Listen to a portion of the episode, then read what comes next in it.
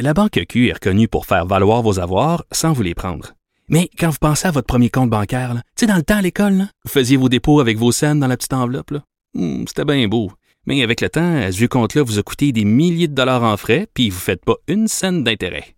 Avec la Banque Q, vous obtenez des intérêts élevés et aucun frais sur vos services bancaires courants. Autrement dit, ça fait pas mal plus de scènes dans votre enveloppe, ça. Banque Q. Faites valoir vos avoirs. Visitez banqueq.ca pour en savoir plus. Cube Radio.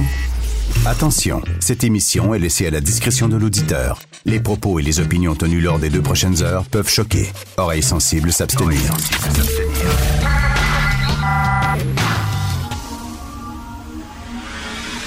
Martino. Richard Martineau. Politiquement incorrect. Tu vois qu'il y a un des humoristes qui commence à avoir de la misère. Ça veut dire on va avoir toute la misère. Merci d'écouter Cube Radio. J'espère que vous avez passé un excellent week-end. Alors ça, c'était Mike Ward qui était le roi de la soirée d'hier et qui a dit c'est important de m'appuyer parce que finalement, c'est tous les humoristes qui seraient en danger si jamais les tribunaux disaient vous avez plus le droit de faire certaines blagues. Euh, C'était le grand roi de la soirée, puis il s'est fait applaudir, puis il a dit qu'il a été euh, victime d'acharnement de la part des médias. Pauvre lui. Et je l'écoutais et je me disais, moi j'aime la culture, hein. j'aime vraiment, j'aime les arts, j'aime la culture. La majorité de mes dépenses personnelles, ce sont des dépenses culturelles. C'est des livres, c'est des abonnements à des sites de streaming légaux, c'est des billets de spectacle. Bon, c'est ça. Bon, j'aime beaucoup la culture, mais y en a-tu une méchante gang d'hypocrites dans ce milieu-là? Y en a-tu des two-face, là? Y en a-tu des gens qui parlent des deux côtés de la bouche? Je les voyais hier en train d'applaudir Mike puis on te soutient, puis on est là derrière toi, puis tout ça. Imaginez si au lieu d'un gag sur euh, Jérémy Gabriel, il avait fait un gag, le même gag, le même gag sur Safia Nolin. Là, vous me direz que le gag date de 10 ans, puis il y a 10 ans, Safia Nolin n'était pas dans le paysage. Mettons, mettons qu'elle était là. Imaginez le même gag, soir après soir après soir. Là, on l'aide, elle. Maudit qu'elle est laide. Avez-vous. Avez-vous vu comment elle est grosse? Parce que en plus, ça se met tout nu. Mais ça m'intéresse pas de l'avoir tout nu, puis ça. Puis là, il y aurait parti un gag sur Safia Nolin, là, jour après jour après jour pendant sa tournée. Puis qu'elle est laide, puis qu'elle est moche, puis elle va-tu crever, puis on était écœuré de l'entendre. Puis tu sais exactement ce qu'il dit sur Jérémy Gabriel. Pensez-vous que la petite gang qui était là hier l'aurait applaudi? Pas en tout. Zéro. Parce que Jérémy Gabriel, il est pas dans la gang. Fait qu'on a le droit de rire de lui. Il est pas dans la gang. Safia Nolin, moi, tous ceux hier là, qui applaudissaient le Mike Ward et ce combat pour la liberté d'expression, j'ai déjà écrit, moi, sur Safia Nolin, puis je faisais rien que dire, elle est habillée comme la chienne à Jacques dans un gala. C'est tout. Je parlais pas de son poids, je parlais pas de son look, je parlais de rien de ça. Je dis rien qu'elle est habillée comme la chienne à Jacques dans un gala, comme on l'avait fait pour Dan Bigra, par exemple. Dan Bigra se pointait dans des galas quasiment en, camisole, puis bon, on le disait. Alors, j'avais fait la même chose pour. Et tabarnouche, la même petite gang qui était là hier. Bravo, Mike, bravo. On t'aime. La liberté d'expression, moi, j'étais un écœurant, ça n'a pas de bon sens. Ils osent critiquer les vêtements, puis je parlais pas de son corps. Je parlais des vêtements. Mais là, hier, on parle d'un gars ici qui s'est acharné, je m'excuse, qui s'est acharné, jour après jour après jour, sur un petit garçon, parce qu'à l'époque, c'était un petit garçon, handicapé fortement, qui avait été opéré, puis tout ça. Puis il est puis quand est-ce qu'il va mourir, puis il aurait dû mourir, puis tout ça. Hé, tabarnouche, dis le quart du tiers, du huitième, du quinzième de ça sur Safia Nolin, sur quelqu'un qui est dans la gang. Tu vas te faire attaquer au bout dans les médias. Mais dis, dis ça sur Jérémy Gabriel. Donc, c'était tout. C'était tout. C'est de la bullshit. C'est de l'hypocrisie, c'est de la bullshit. C'est des gens, c'est des gens à deux faces, comme disait Donald Trump à propos de Justin Trudeau. Parce que le combat sur la liberté d'expression, ils en ont rien à cirer. Ils en ont rien à foutre. Parce que où c'est qu'ils sont, eux autres? quand, qui, hier appuyaient le combat de Mike Ward pour la liberté d'expression, où c'est qu'ils sont quand Mathieu Bocoté est censé prononcer une, un, discours à l'UCAM, participer à une table ronde, participer à une conférence, puis que la conférence est annulée parce qu'il y a eu des pressions de jeunes étudiants d'extrême gauche. Est-ce qu'ils ont défendu Mathieu Bock? Ils étaient où, eux autres, dans leur combat pour la liberté d'expression? Mike Ward, il était où exactement? Puis là, on parle de choses pas mal plus importantes que le droit d'insulter un handicapé. On parle de droit de débattre d'idées, d'amener des idées à l'université en plus. L'université, ça devrait être un lieu de débat d'idées. Là, il n'était pas là. Quand Mathieu Bocoté était censé prononcer une conférence dans une librairie du plateau Mont-Royal, c'est Mont-Royal, puis c'est annulé parce qu'il avait peur, les propriétaires de la librairie, il avait peur des menaces qu'ils ont reçues. On va casser vos vitrines, on va rentrer. Il avait peur, ils ont, annulé la. Il était où, Mike Ward, monsieur champion de la liberté d'expression? Il était nulle part. Puis les gens qui l'ont applaudi hier, il était nulle part. Pourquoi? Mais ben, parce que Mathieu, il fait pas partie de la gang. Il n'est pas dans la gang, il pas, sa, pas sa carte d'identité, il n'a pas sa passe annuelle de la gang. Alors, faites-moi chier avec votre combat, sa liberté d'expression. C'est absolument pas ça. Vous protégez un de votre gang, qui est Mike Ward.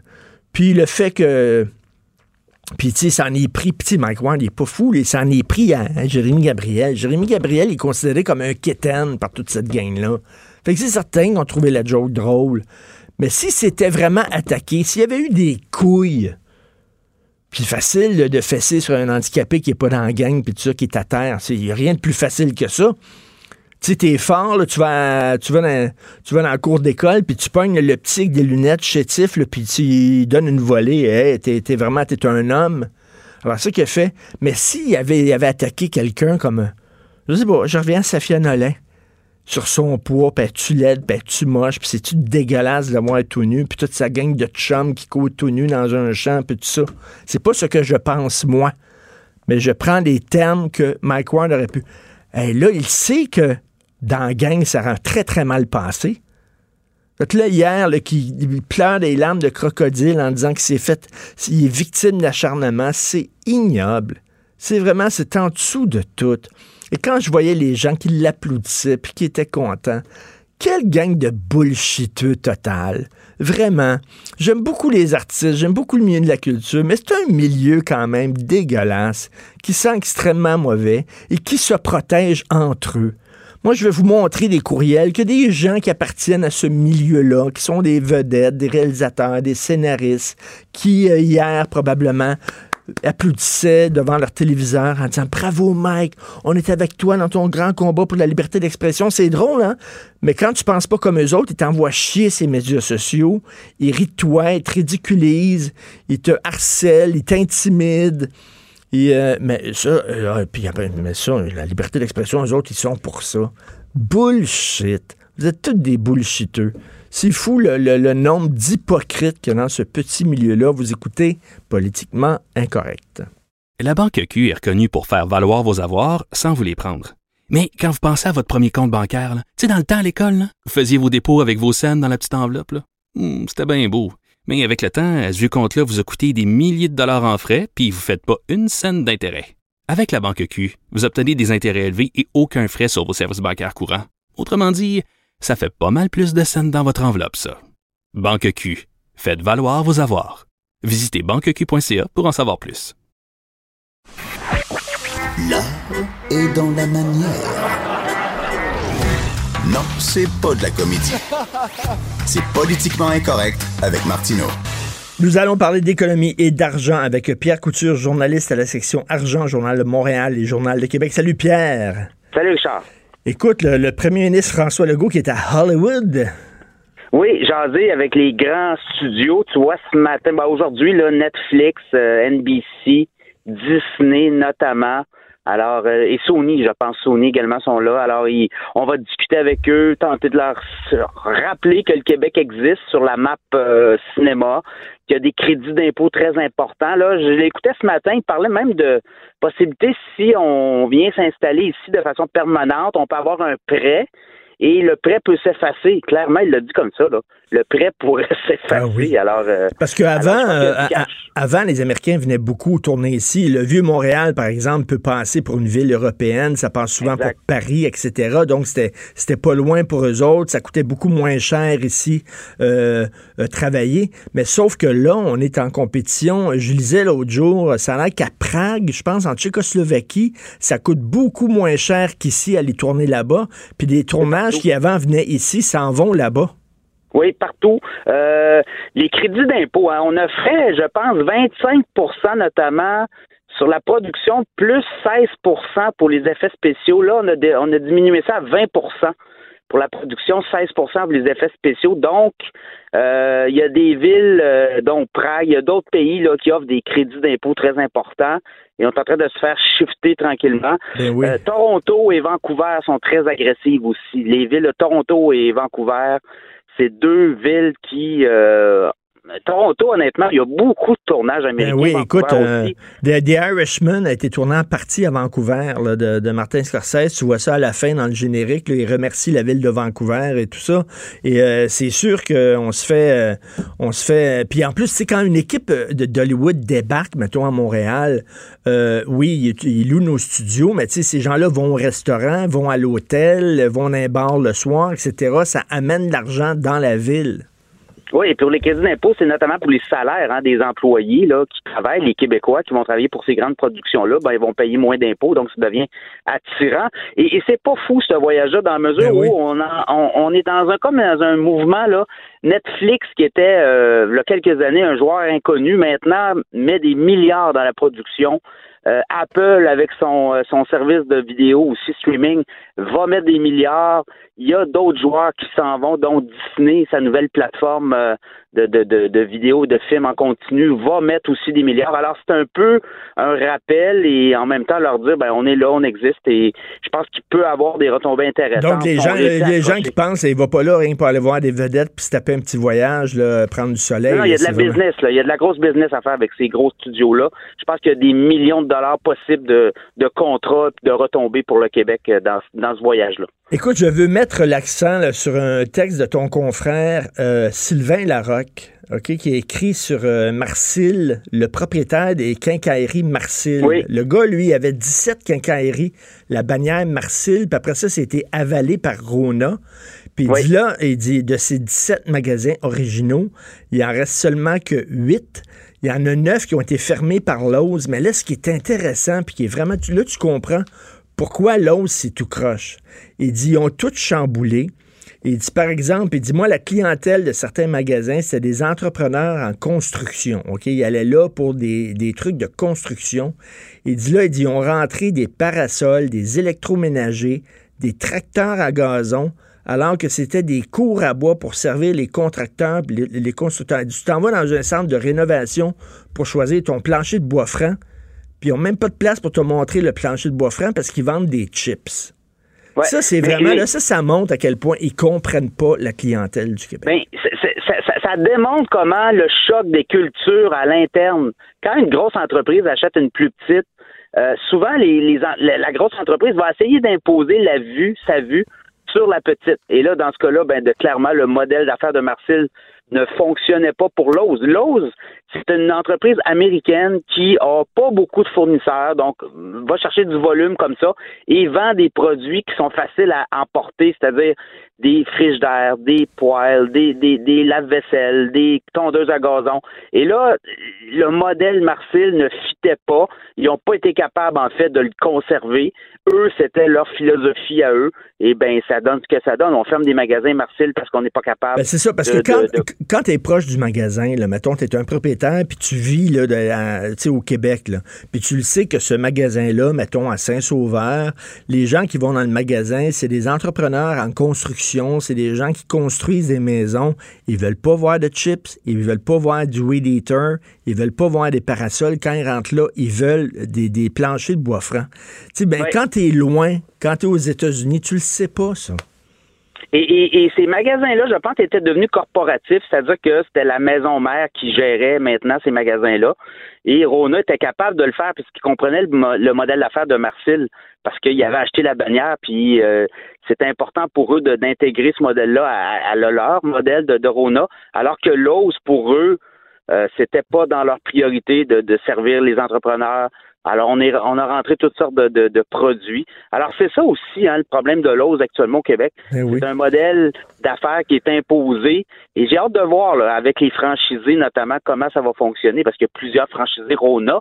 Eux peuvent prendre, si on veut, les modèles euh, proposés par l'ose, mais ils doivent quand même suivre une ligne. Là. Ben oui. Euh, Home Depot, c'est pas pareil. Home Depot, ils n'ont pas de franchisés. C'est leur magasin corporatif tout le monde est pareil, les rangées sont toutes pareilles, puis les produits sont tous pareils.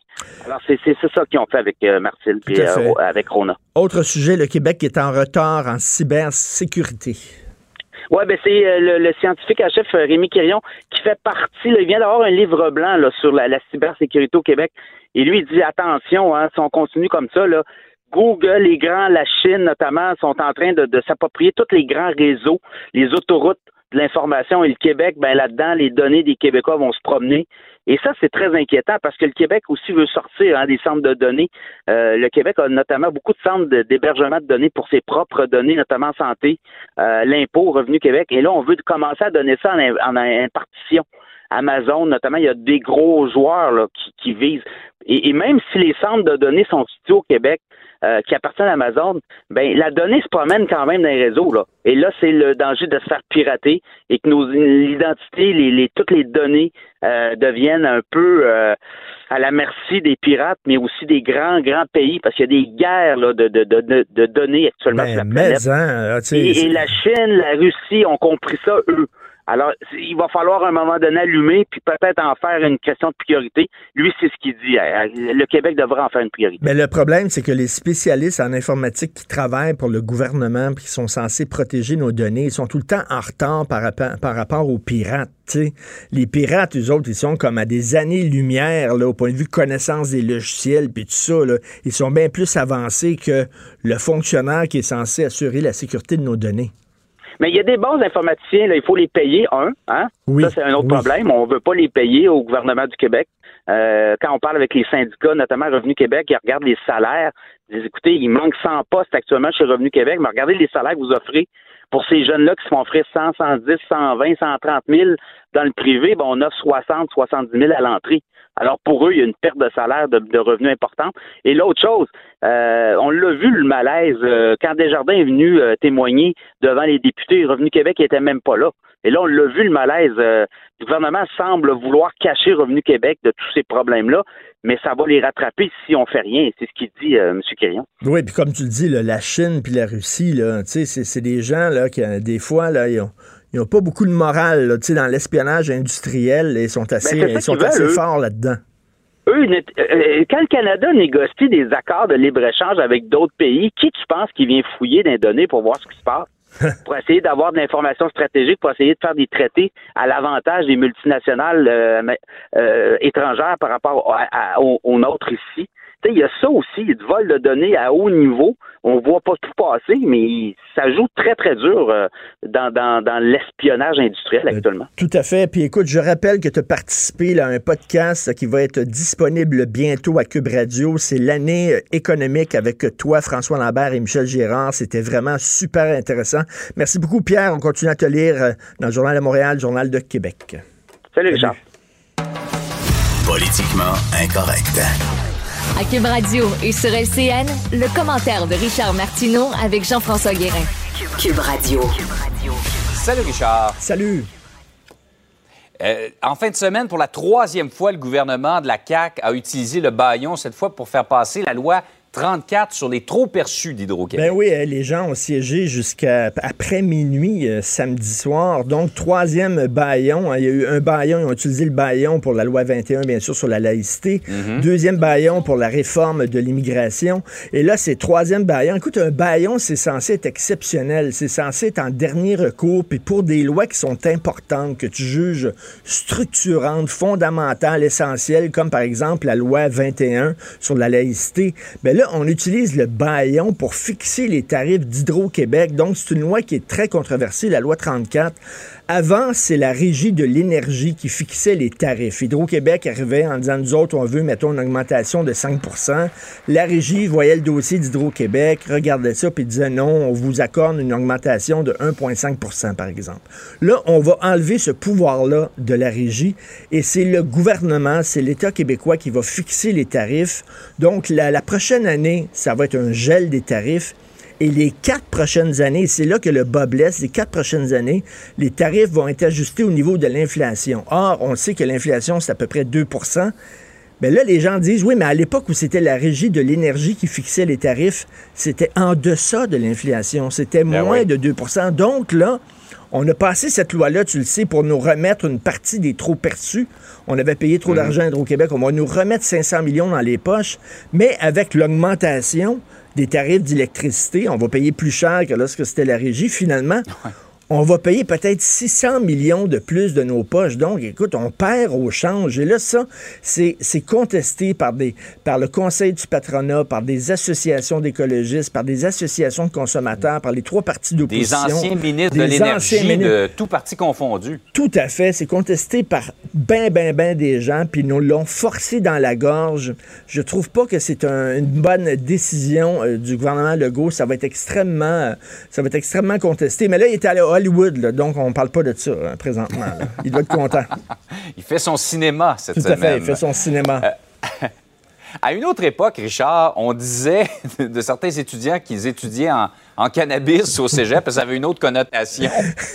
Mais là, on manque. Il y a, il y a vraiment des concentrations euh, d'études sur le cannabis dans les cégeps. On peut pas dire que c'est super populaire. Ben non, moi je le savais pas, mais il y a donc il y a des cours offerts au cégep, dans certains cégeps. Le cégep Gérald Godin, par exemple. Moi, j'aurais offert ça au cégep Ouais. Plume La Traverse, au cégep Lucien Franqueur. mais en tout cas, des programmes de production et d'exploitation, de transformation de cannabis. Et là, écoute, ou- propo- proposer un cours sur la production de potes au cégep, c'est comme, je sais pas, ouvrir une croix rouge dans le château de Dracula, selon moi, là, tu. Ouvrir un Toys R Us euh, dans une garderie. Je me suis dit, moi, c'est les cégepiens vont courir là-dedans. Et Écoute, ça va être super populaire. Mais sauf que non, parce que ça te prend des, ça te prend des connaissances en sciences, en maths, Ouais. en chimie, Chimie. en physique, puis en bio. Puis là, là, là, hein, hein, là, t'apprends la chimie, hein, la biologie, pense- Les autres, ils pensaient rien que c'était, apprendre à rouler puis apprendre à fumer ton joint. Là. ça. Non, non, non. C'est vraiment des cours de peu plus science. compliqué que ça. Des cours de sciences, puis là, ils étaient comme, oh, ça nous intéresse pas finalement, parce qu'ils autres sont en sciences humaines, pas de maths, tu comprends, là? Fait que ça les intéresse pas, donc il manque, écoute, il manque des étudiants euh, là-bas dans ces cours-là. Il y a plusieurs ratés hein, concernant euh, le pot, la légalisation du pot au Québec, et ça, c'en est un. Là, on pensait qu'il y aurait eu une affluence incroyable des cégepiens en disant, wow, sur le pot, mais ça a l'air que c'est trop compliqué. Oui, ce qui avait l'air d'une petite facile au départ, Oui, c'est un peu moins simple que ça en a l'air. on euh, aime en fumer, mais on n'aime pas vraiment en faire. Richard, merci pour cette Salut. chronique divertissante. Merci, bonne Salut, journée. bonne journée. La Banque Q est reconnue pour faire valoir vos avoirs sans vous les prendre. Mais quand vous pensez à votre premier compte bancaire, tu sais, dans le temps à l'école, vous faisiez vos dépôts avec vos scènes dans la petite enveloppe. Hmm, C'était bien beau. Mais avec le temps, ce vieux compte-là vous a coûté des milliers de dollars en frais, puis vous ne faites pas une scène d'intérêt. Avec la Banque Q, vous obtenez des intérêts élevés et aucun frais sur vos services bancaires courants. Autrement dit, ça fait pas mal plus de scènes dans votre enveloppe, ça. Banque Q. Faites valoir vos avoirs. Visitez banqueq.ca pour en savoir plus. Martino, le seul qui peut tourner à droite sur la rouge à Montréal. Politiquement incorrect. Mais c'est politiquement correct de l'écouter. Alors, les Russes seront bannis pendant quatre ans euh, des Jeux olympiques parce qu'ils avaient mis sur pied un système de dopage de leurs athlètes. Un système là, qui était vraiment extrêmement bien rodé. Ça roulait au bout.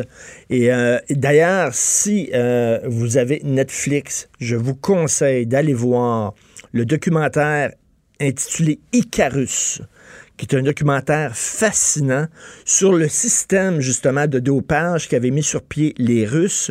Donc, euh, il y a des entrevues avec euh, le, scientifique qui était responsable de ce, de ce système-là, que Sakrilkan de la Russie qui est parti, mais qui a fait défection et qui vit maintenant aux États-Unis, Grégory Rodchenkov. Et lui explique dans le détail le système qu'ils avaient. Écoutez, c'était un système complètement hallucinant où euh, ils faisaient des switches, les, les athlètes pissaient dans un dans un, éprouvette, mais là, on prenait l'urine qui était contaminée. Et ça, il y avait comme un trou dans le mur. L'athlète pissait, puis il y avait un trou dans le mur, puis il mettait sa fiole dans le trou. Et eux autres, ils allaient dans un entrepôt frigorifié où il y avait plein, plein, plein de fioles de pisse non contaminées. Puis là, il prenait une fiole non contaminée, il revenait, il passait ça dans le trou, puis le gars, il prenait sa fiole de pisse non contaminée, puis il donnait euh, euh, à la personne qui était censée faire l'analyse de son urine. Un truc incroyable. Euh, d'ailleurs, Christiane Ayotte, que vous connaissez bien, qui est une spécialiste ici de l'antidopage des athlètes, qui est interviewée dans ce, dans ce documentaire-là, donc, les tabarnouches de Russes qui ont crossé le système pendant de nombreuses années et qui ont empêché des jeunes athlètes euh, méritants qui auraient pu avoir des médailles, qui n'ont pas eu de médailles à cause de ce système-là, ben, ils sont bannis des Olympiques pendant quatre ans. Je suis excité de toutes sortes de compétitions euh, mondiales pendant quatre ans. C'est une excellente nouvelle. Parfait, bravo. Alors maintenant, nous allons parler euh, de cette histoire d'un homme qui était faussement accusé de violence conjugale, qui a fait huit mois de détention et qui maintenant veut poursuivre l'État québécois et la ville de Lévis pour 6 millions de dollars. On a avec nous Lise Bilodeau, présidente fondatrice de l'Action des nouvelles conjointes et des nouveaux conjoints du Québec. Bonjour Lise. Bonjour. Alors, euh, rappelle, rappelle-nous, s'il te plaît, les détails de cette histoire-là. Ah ben écoute, c'est une histoire comme tout le monde, un couple qui commence et puis finalement la bataille, euh, la bataille, la bataille arrive. Alors euh, bon, euh, Madame a tout simplement porté plainte contre Monsieur à l'effet qu'il y avait eu violence conjugale. Et quand, quand, quand les policiers, comme dit la cause que j'ai le document devant moi, quand les policiers sont arrivés, Madame était n'avait pas de traces d'hématome, n'avait pas de sang, était bien maquillée, bien coiffée, euh, il n'y avait vraiment pas de problème. Alors, euh, s'en est suivi, bien sûr, une arrestation. Euh, chemin faisant, euh, monsieur a été arrêté, monsieur a fait de la prison, tout simplement pour, comme je vous dis, violence conjugale. et bien sûr, Madame a eu, elle aussi, elle était sous un interdit de contact pendant le fait qu'il était sur le point, bien sûr, d'accoucher de son bébé, bébé à lui, bien sûr, de M. Barry. Elle lui a demandé de l'amener à l'hôpital, ça pressait, ça pressait, bien sûr. Et euh, bon, ben écoute, c'est ton bébé qui, s'en vient, là, tu réagis. Alors, euh, bon, il, il, était la chercher, puis il l'a amené à l'hôpital, comme n'importe quel bon père aurait fait. Et un coup rendu à l'hôpital, ben, elle, elle, elle en a profité pour appeler apparemment, apparemment la mère sa mère et elle a fait tout simplement euh, intervenir les policiers. Donc, s'est fait arrêter, c'est le cas de le dire, là, directement, à l'hôpital, parce qu'il venait tout simplement de, comment dire en bon québécois, de lui rendre service, de l'amener parce qu'elle était sur le point d'accoucher, elle était en contraction. Alors, c'était un peu un guet-apens en quelque sorte, c'était un peu un piège. Donc, il s'est fait ramasser euh, par la police. Et comme je vous dis, c'est la, dramatique du fait que c'est la victime finalement qui, euh, c'est M. Barry qui a été victime, et qui a fait huit mois de prison jusqu'à temps qu'on finisse par trouver qu'il n'y avait rien à voir, euh, que c'était pas lui qui, avait fait la violence conjugale. Mais est-ce que c'était est-ce que c'était prouvé qu'il était vraiment innocent? Oui, absolument, absolument. Sinon, maître Stéphane Harvey aurait pas pris la, la demande de, en justice introductive de l'instance que j'ai devant moi. Euh, je pense pas que M. Harvey se serait lancé tête première dans un dossier où la personne n'était pas blanchie. Bon, là, on veut pas, bien sûr, banaliser la violence conjugale qui est faite sur des femmes. On vient de souligner les 30 ans de Polytechnique. Ce serait, ce serait malvenu, soudainement, de banaliser la violence. Oui, il y a des femmes qui sont victimes de violence, mais en même temps, euh, il faut pas se mettre la tête dans le sable. Euh, le 911, là, si tu m'écœures, si tu me donnes pas ce que je veux, si, euh, etc., j'appelle le 911 et on le sait, les policiers arrivent pogne le bonhomme, quoi qu'il arrive, quoi qu'il voit sur les lieux, même si c'est lui qui, a le visage ensanglanté. Euh, c'est ça maintenant qu'on fait les directives à la police, c'est que euh, tu le prends, tu le menottes et tu le sors devant ses voisins, ses enfants, etc. Absolument. C'est que, écoute, le but, là, euh, Richard, n'est pas de minimiser ce qui s'est passé à la Polytechnique. Euh, d'ailleurs, je viens d'en parler. La Polytechnique, c'est une chose. La hmm. tristesse, la Polytechnique, c'est que pendant 30 ans, vous, les gars, hein, vous, les gars, vous êtes des potentiels tueurs, potentiels hommes violents. Vous avez tout ce qu'il faut, là. Alors ça, j'ai trouvé ça difficile avec l'histoire de la Polytechnique. Et je ne nie pas le fait que c'est une atrocité. Mais cependant, quand on retourne la médaille, ben, il faudrait peut-être pas oublier qu'il y a l'autre sexe. Et l'autre sexe, de temps en temps, lui aussi vit de la violence, lui aussi vit des choses pas faciles, mais dans le système dans lequel nous sommes, M. Martineau, on n'en tient pas compte. C'est pas le premier cas que j'ai ce matin là, parce que lui, euh, M. Barry a eu les moyens d'avoir un avocat, puis que l'avocat a voulu foncer. Mais j'ai eu des cas aussi avec Pierre Turbide, je peux nommer le nom, c'est public maintenant, du point américain. Alors, elle l'a accusé en disant qu'il y avait un point américain. Avoir un point américain, c'est une c'est considéré comme une arme blanche au Québec. Mhm. Alors, lui a été vraiment euh, faute d'avocat et faute d'argent pour se défendre. Lui a été condamné sur son point américain qu'il n'a jamais eu, M. Martineau. Et plus que ça, j'ai le dossier à la maison. Ils n'ont jamais pris d'empreinte de, digitale sur ce point américain pour savoir est-ce que vraiment on va trouver ces empreintes à lui. Mais non, il l'a jamais eu en sa possession. On n'aurait pas trouvé ses empreintes à lui. Mais lui, là, il est mal foutu. Parce qu'aujourd'hui, au moment où je vous parle, il lave la vaisselle dans le bout de laurier à Québec. Il a perdu son emploi à sa côte nord. Il est fait à l'os. Alors, il y en a combien de même? Vous allez peut-être me dire, il n'a pas 50% Non mais il y a peut-être 10% c'est 10% de trop. Mais oui, moi, ça me fait rire quand les gens ils disent oui, mais c'est oui, ça arrive des erreurs ou ça arrive des hommes qui sont accusés euh, à tort euh, d'agression sexuelle, mais bon, euh, c'est minime. Mais voyons donc, c'est minime. Même s'il y en a deux ou trois seulement par année, c'est trois de trop, voyons donc. Eh ben, tout à fait. Même un, c'est un de trop parce qu'on est, on se dit une société quand même qui veut aller vers une forme si on y croit, une forme d'équité. Alors pourquoi qu'il faudrait d'un côté ignorer la violence, ignorer le, malheur, ignorer le, mal-être, ignorer bien sûr la maladie? Ça n'existe pas. Alors, c'est pour ça que je trouve ça malheureux dans ma société actuellement. Puis je pense que, écoutez, partout où je suis passée dans les postes de radio, M. Martineau, je pense que tout le monde pense comme moi. La violence n'a pas de sexe, la hmm. violence n'a pas sa place.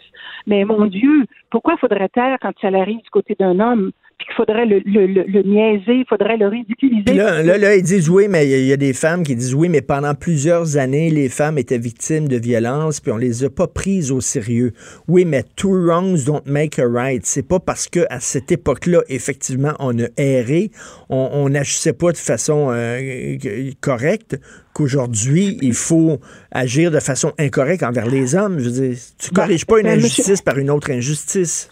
Ben, Richard, est-ce qu'on va toute notre vie durant faire porter le karma de, ces, de ces 40 dernières années aux jeunes hommes d'aujourd'hui? Ils n'ont ben rien à voir là-dedans. Alors, c'est vraiment injuste, ça, puis c'est déplorable qu'on agisse ainsi, qu'on pense ainsi. C'est toujours ce que vous dites, c'est toujours la phrase qu'on me lance. Oui, mais on sait bien dans les années de ma mère. Oui, il s'est passé des choses, mais il faut se poser la question aussi, là. Hein? Comme disait mon père dans le village où on était, nous, si y en avait un qui battait sa femme, tout le monde le savait. Alors, faut faire attention, là. Je veux dire, c'est pas tous les Québécois qui étaient des batteurs de femmes et des soulons. Il faut penser à ça aussi, là. Et, souvent, dans, dans, bon, des, quand un couple euh, se chicane, est en train de se séparer, euh, euh, autant ils pouvaient s'aimer avant, autant soudainement, là, ça peut devenir ça peut devenir de la haine et tout ça. Et le 911 est un, est un tu sais, je vais appeler le 911, là, c'est comme un, un, du chantage, là. Ben, c'est une menace, Richard. Le 911, du moment que le ton lève, on décroche le 911, puis même on le ton n'a pas besoin de lever, euh, Richard. Tu juste à décrocher le 911 et dire j'en ai peur.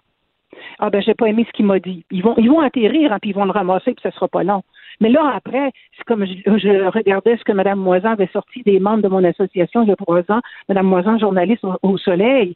Ben, combien d'hommes leur vie a été brisée? Parce qu'écoutez, c'est long la justice, puis avant qu'on sorte de ça, c'est des 4-5 ans. Et tout le monde pense que vous avez vraiment agi ainsi. Alors, vous ne faites pas votre réputation si facilement que ça. C'est une réputation de briser à jamais, là. Ça, c'est sûr et certain. Mais ça, on n'y pense pas. Puis il n'y a pas de dédommagement pour ça. Il n'y a absolument rien. Je vais encore avoir une indemnisation pour un homme qui a été accusé faussement euh, par une menteuse pathologique, il faut le dire, parce que j'ai des dossiers à cet effet-là, puis qu'on on l'a indemnisé de quelque façon que ce soit. Non, ça s'est jamais fait.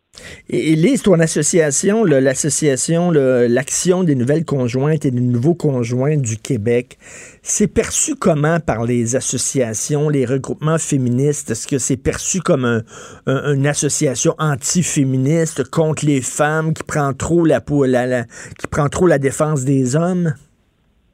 Ben écoute, Richard, je vais te, je vais te signer euh, Écoute, j'ai fêté le quatrième édition de la Journée internationale de l'homme qui fut un succès, bien sûr. Mhm. Et euh, le 19, euh, il y a un député qui euh, s'est levé à l'Assemblée nationale pour souligner que c'est la Journée internationale des hommes.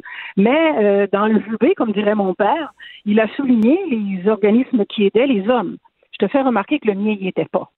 Ah non. le mien n'y était pas et ça m'a, je te jure, je dis à tout le monde, ça m'a brisé le cœur parce que ça fait 20 ans que je me dis. 20 ans. J'ai 20 ans bénévolat. Je fais ma 21e année. Bénévolat. Sans aucune subvention, là. Sans aucune subvention. Et Dieu seul sait que j'ai pas, j'ai essayé d'en obtenir, mais j'arrivais jamais à répondre à tous les critères. Alors, à ce moment-là, oublie ça, j'ai continué seul. J'ai maintenu la cadence. Je crois que mon association a droit d'exister. Mais non, non, quand j'étais en larmes, j'avais le cœur brisé quand j'ai demandé à la personne mais pourquoi, pourquoi pas la NCQ? Si tu voulais pas un visage de femme, j'aurais envoyé mon vice-président. Et la réponse a été, t'es pas subventionné. Alors, comme je suis pas subventionné, moi, je passe pas à l'Assemblée nationale, j'ai la lettre. Hmm. Alors, c'est pour ça que je te dis que c'est pas évident, c'est pas évident. comment, tu m'as posé la question, comment les, organismes de femmes me voient? J'en sais rien. Ils peuvent penser de moi tout ce qu'elles veulent. Moi, je fais du bien, j'aide les gens, j'aime les, j'aide les nouvelles conjointes. Et tant pis de ce qu'elles penseront de moi. Ça fait quand même 20 ans que j'ai, comme on dit, pignon sur rue. Ben, en tout cas, bravo pour euh, ton travail. C'est sûr que les gens peuvent aller sur le site Internet de l'Action des nouvelles conjointes et des nouveaux conjoints du Québec et euh, faire un don aussi, parce que c'est comme ça que ça fonctionne. Il n'y a pas de subvention de la part du gouvernement, donc c'est par des dons de citoyens. Mais on dit pas, on, mini, on banalise pas la violence contre les femmes, mais c'est vrai que des fois, il y a des hommes qui sont à tort accusés de toutes sortes d'affaires parce que dans des chicanes de couple, on ne sait jamais ah. comment ça va virer. Donc, heureusement, qu'il y a une association comme la tienne. Merci beaucoup, Lise. Merci infiniment, Merci. Lise euh, Bilodeau. Donc, ce gars-là a fait huit mois de détention et maintenant, il poursuit 6 millions de dollars l'État québécois et la ville de Lévis en disant Je n'avais pas d'affaires à aller en prison. Je n'étais pas agressif contre ma femme. L'art est dans la manière. Non, c'est pas de la comédie. C'est politiquement incorrect avec Martineau. Gilles Le où, quand, comment, qui, pourquoi ne s'applique pas sa ricanade? Parle, parle, parle, genre, genre, genre. Gilles C'est ça qu'il manque tellement en matière de journalisme et d'information. Voici le commentaire de Gilles Proulx. Alors, Gilles, vous êtes allé à la boxe euh, et vous voulez parler de Jolin Barrette, du ministre Jolin Barrette et de son implication dans le sport? Ben oui, euh, c'est lui qui travaille pour euh, redonner des lettres de noblesse à la langue française. Ben oui. Alors, elle est en péril. J'espère qu'il le sait qu'elle est en péril. Et à travers cette langue nationale, elle devient petit à petit vernaculaire. Alors, il devra s'arrêter aussi dans le merveilleux monde de la boxe et le euh, monde du sport en général, mais le monde de la boxe, du monde général aussi. Tu as des équipes de baseball ou de hockey, tu choisis des noms anglais, ça n'a rien à voir avec le Québec, on s'en. Alors, ça faisait des lunes que je n'avais pas mis les pieds au Centre Bell. Et d'abord, en tout cas, moi, je trouve que dès le départ, tu vois euh, Camille Estéphane, un bon gars qui débarque du bateau, il est arrivé de l'Arménie ou du Liban, je ne sais trop, mais ça fait deux semaines qu'il est ici, et il fait de la promotion avec son Eye of a Tiger. Alors, c'est évident qu'avec euh, dans l'œil du tigre, si c'est pas approprié, il faut imiter le cinéma américain faire valoir. Mais on est loin de l'époque de Régis Lévesque, des fois on le caricaturait. On, on s'aperçoit qu'à l'époque de Lévesque, Martel et Spitzer, ces gars-là, comme promoteurs, conjuguaient avec le Québec nouveau. Et euh, c'est épouvantable de voir comment l'anglicisation gangrène cet univers de la boxe où il y a une demi-douzaine d'Anglais dans l'amphithéâtre. Ne l'oublie pas, là. Mais, mais, Alors, encore... mais Hein? Régis Lévesque, Régis Lévesque, je l'ai déjà interviewé. On peut pas dire qu'il parlait, qu'il parlait bien français. J'ai jamais qu'on, on dirait qu'il parlait une langue à lui seul connue, Régis Lévesque. Ah, il n'y a pas de doute, c'est un gars euh, des, des, des camps de cowboys, puis son univers culturel est celui de l'élevage des chevaux. Mais euh, au-delà de la nature, il aimait aussi la boxe. Et euh, bon, il se soumettait à un- une mentalité, une espèce de contrat social qui existait au Québec quand on a fait du français une langue officielle. Alors, que ce soit, je donne un exemple, Eddie Mello, par exemple, qui était un Portugais qui débarque du bateau, il parle l'anglais, préfère parler l'anglais. Mais l'évêque disait, on est dans le Québec, on est dans un contexte différent, il y a un mouvement indépendantiste, etc. Alors, Eddie Mello se présentait avec ses robes de chambre, Eddie l'ouragan Mello. Euh, c'est pas le cas de la belle petite Kim Clavel, qui, euh, j'ai vu les combats de femmes, très talentueuse, des belles cartes de boxe en passant, mais avec son team Clavel.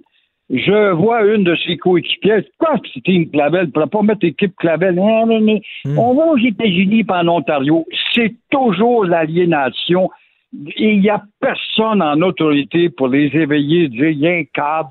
Vous êtes au Québec, vous avez besoin d'un mais ils veulent, ils, veulent, ils québécois. veulent se sentir à Vegas pendant une soirée. Là. Ils veulent se sentir aux États-Unis puis se la, se la jouer parce que c'est un peu ça, un gala de boxe. Là. On se pète les bretelles, là, on se la joue. Là. Le gros cigare à l'extérieur, puis bon, etc. Euh, donc, j'imagine que c'est- c'est pour ça. C'est un argument de, de Mm. coloniser. Ah oui, le Cirque du Soleil, lui, il est à Vegas, pourtant il s'appelle encore le Cirque du Soleil Ben autour oui. de la Terre. Ben oui. Mais pas capable d'aller prouver aux Américains, hey, nous autres, on est des boxeurs, des athlètes qui venons d'un territoire qui est différent et qui se bat pour rester différent après 400 ans de vaillance et de combat. Alors, je m'ennuyais des promoteurs, justement, de l'évêque Martel Spitzer, qui étaient un peu plus euh, conscients du nouveau euh, euh, Québec. Croyez-le ou non, mon cher Richard, un placier fraîchement débarqué du bateau qui trouve un job. On a besoin des néos parce qu'on a beaucoup de jobs à offrir. Get back to your seat. T'as beau l'insulter, il te regarde comme si c'était un martien et un gars dépassé.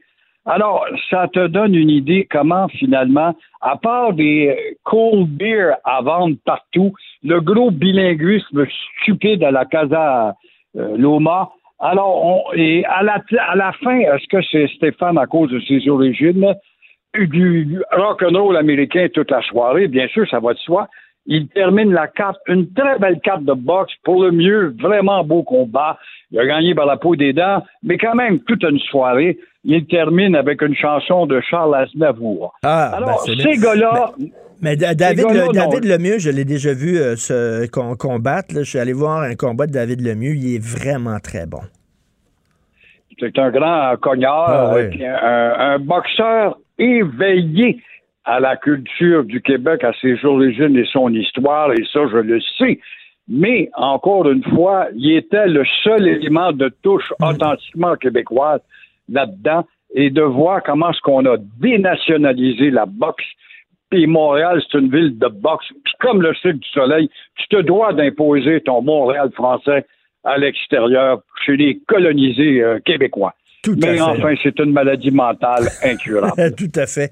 Vous voulez parler de François Legault, justement, qui est allé séduire les gens à Hollywood? Legault en Californie, à San Francisco, une ville qui est en décrépitude, soit dit en passant, parce qu'on investit beaucoup pour les milliardaires, en oubliant les pauvres. Alors, euh, il veut redonner à Montréal son titre de capitale du cinéma. Euh, la course est très difficile parce que malgré notre dollar qui attire les Américains, il y a la compétition de Toronto et de Vancouver. Mais Montréal a beau avoir son vieux Montréal pour vendre un décor de Londres, parce que le vieux Montréal, c'est pas Paris, hein, malgré qu'on est en Nouvelle-France. Là encore, ça s'anglicise. Il y a quelques bouts qui pourraient peut-être passer pour une séquence à Paris, mais rien de plus. Mais ça suffit plus. T'as beau avoir ton vieux Québec, ton vieux Montréal pour vendre le cinéma. Les techniques nouvelles de production peuvent transporter votre imagination dans la romantique Ben oui. grâce à toutes sortes de montages maintenant, ça coûte moins cher. Le Maroc que j'ai visité à Ouarzazate, c'est le Hollywood de- de- de- de- du Moyen-Orient, ça, le Maroc. Tu veux tourner un film sur euh, Alexandre le Grand dans un décor naturel, as naturellement. Commence euh, le Maroc aussi à souffrir de euh, l'élaboration de la technologie capable de mettre des acteurs au milieu euh, d'une scène de n'importe quelle époque de l'histoire. Alors, en conclusion, on ne sera pas étonné si, en tout cas, les petites productions quétaines et enjoies du Québec vont prendre le dessus à Montréal. On a beau parler de mettre de la fiscalité, mais on ne peut pas mettre de la fiscalité pour encourager les Américains à venir. Constamment, ça va devenir à nos dépens, à nous autres. Alors, comment se concentrer, s'équiper de nouveaux équipements? Ben là, ils vont dire Hollywood en a, puis Toronto en a. Fait que c'est tout un défi que le go a, à faire dans sa campagne de Complètement, parce qu'on est en compétition avec d'autres pays qui offrent aussi des crédits d'impôt, puis où c'est moins cher, même euh, la vie là-bas, euh, les hôtels sont moins chers, les restaurants sont moins chers. Donc, avant, on avait le gros bout du bâton avec les Américains. Ils aimaient ça venir tourner ici, mais maintenant, on est en compétition avec plein d'autres pays qui offrent des super bons deals. Ouais, le seul avantage qu'on a encore, c'est peut-être la distinction de la ville de temps à autre, de temps à autre et euh, la gastronomie. Oui. Puis les bars de danseuses pour certains, euh, certains techniciens. Oui, oui, on, a les plus belles, les plus belles danseuses en Amérique du Nord. Il n'y a pas de choix. Les Amazones et chez Paris. Euh, vous voulez parler de téléphone intelligent? Le téléphone intelligent. Oui. Avant, Richard, on avait des épais dans notre société qui n'étaient pas capables de marcher et mâcher de la gomme en même temps. Aujourd'hui, en tout cas, les pas intelligents de notre société sont nombreux. Ils comptent sur le téléphone intelligent pour traverser la rue.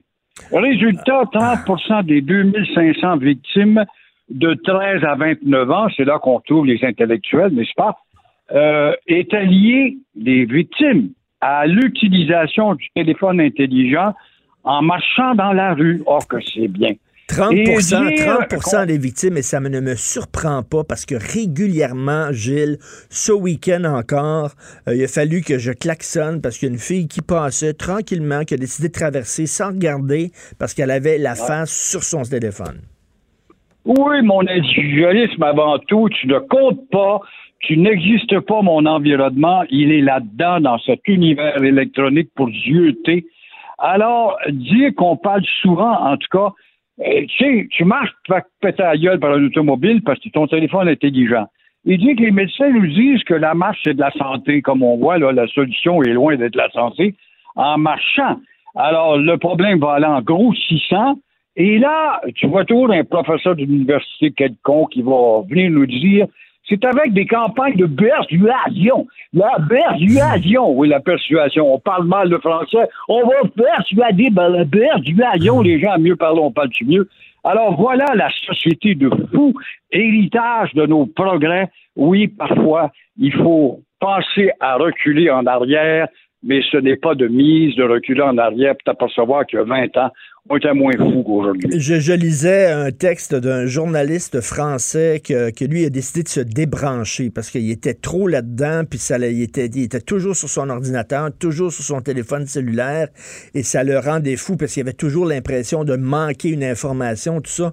À un moment donné, il était comme dopé, accro, dépendant. Il a décidé de se débrancher il a écrit un livre là-dessus et euh, il appelle ça la tribu des têtes penchées. Ça, c'est nous autres. On se promène, on a la tête la tribu des têtes penchées. C'est vraiment nous autres.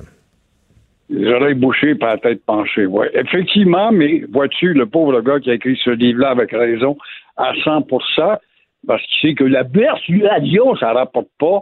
Quand tu veux rien faire, tu parles de persuasion. Ben, mot dit persuasion, c'est ça que ça donne, rien pantoute.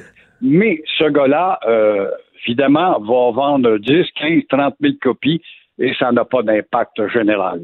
Merci beaucoup, Gilles. Euh, on se reparle jeudi. Merci. Au revoir. Merci, au revoir. La Banque Q est reconnue pour faire valoir vos avoirs sans vous les prendre. Mais quand vous pensez à votre premier compte bancaire, tu sais, dans le temps à l'école, vous faisiez vos dépôts avec vos scènes dans la petite enveloppe. Hmm, c'était bien beau. Mais avec le temps, ce vieux compte-là vous a coûté des milliers de dollars en frais, puis vous ne faites pas une scène d'intérêt. Avec la Banque Q, vous obtenez des intérêts élevés et aucun frais sur vos services bancaires courants. Autrement dit, ça fait pas mal plus de scènes dans votre enveloppe, ça. Banque Q. Faites valoir vos avoirs. Visitez banqueq.ca pour en savoir plus. Richard Martineau. Politiquement incorrect.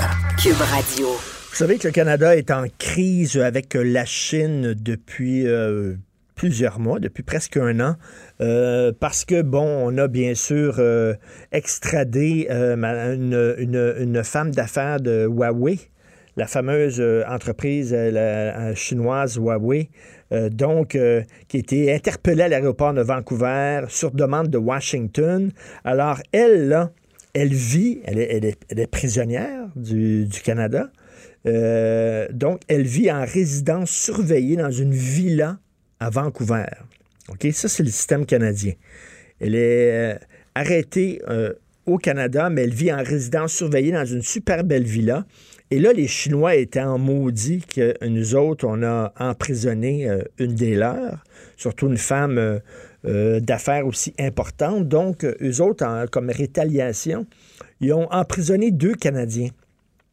Or, les deux Canadiens qui sont emprisonnés depuis près d'un an sont emprisonnés dans des conditions extrêmement rudimentaires. Euh, ça n'a rien à voir avec euh, les conditions euh, dans lesquelles la, femme d'affaires chinoise est emprisonnée.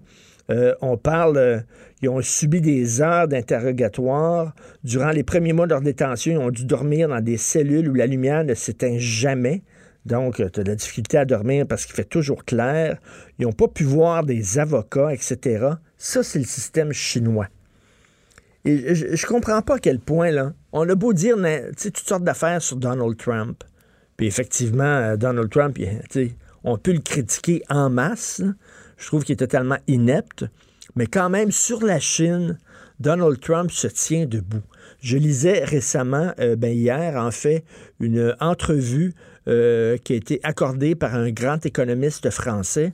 Puis lui, il parlait de la France, puis il dit on est beaucoup trop mou envers les Chinois. Euh, il disait on leur lèche les bottes littéralement.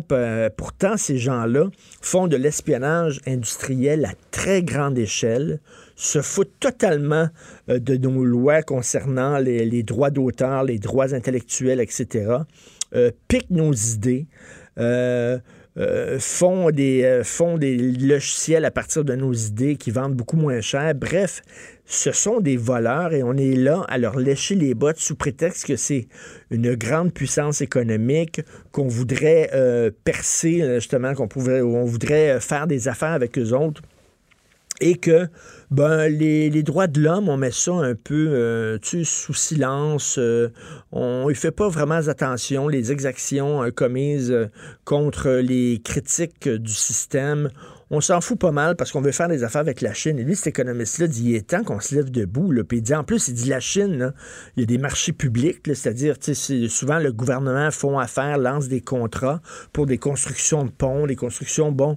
Puis euh, un peu partout, euh, il y a des entreprises étrangères qui peuvent parfois euh, proposer des dossiers sur des marchés publics de pays internes. Mais là, en Chine, on veut rien savoir. En Chine, on privilégie exclusivement les entreprises chinoises. Donc, ils disent ces gens-là profitent, l'économiste disait, la Chine profite de tous les avantages de la mondialisation, mais ils ne redonnent rien aux autres. Ils font de l'espionnage industriel. Bref, la façon dont ils euh, traitent leurs prisonniers.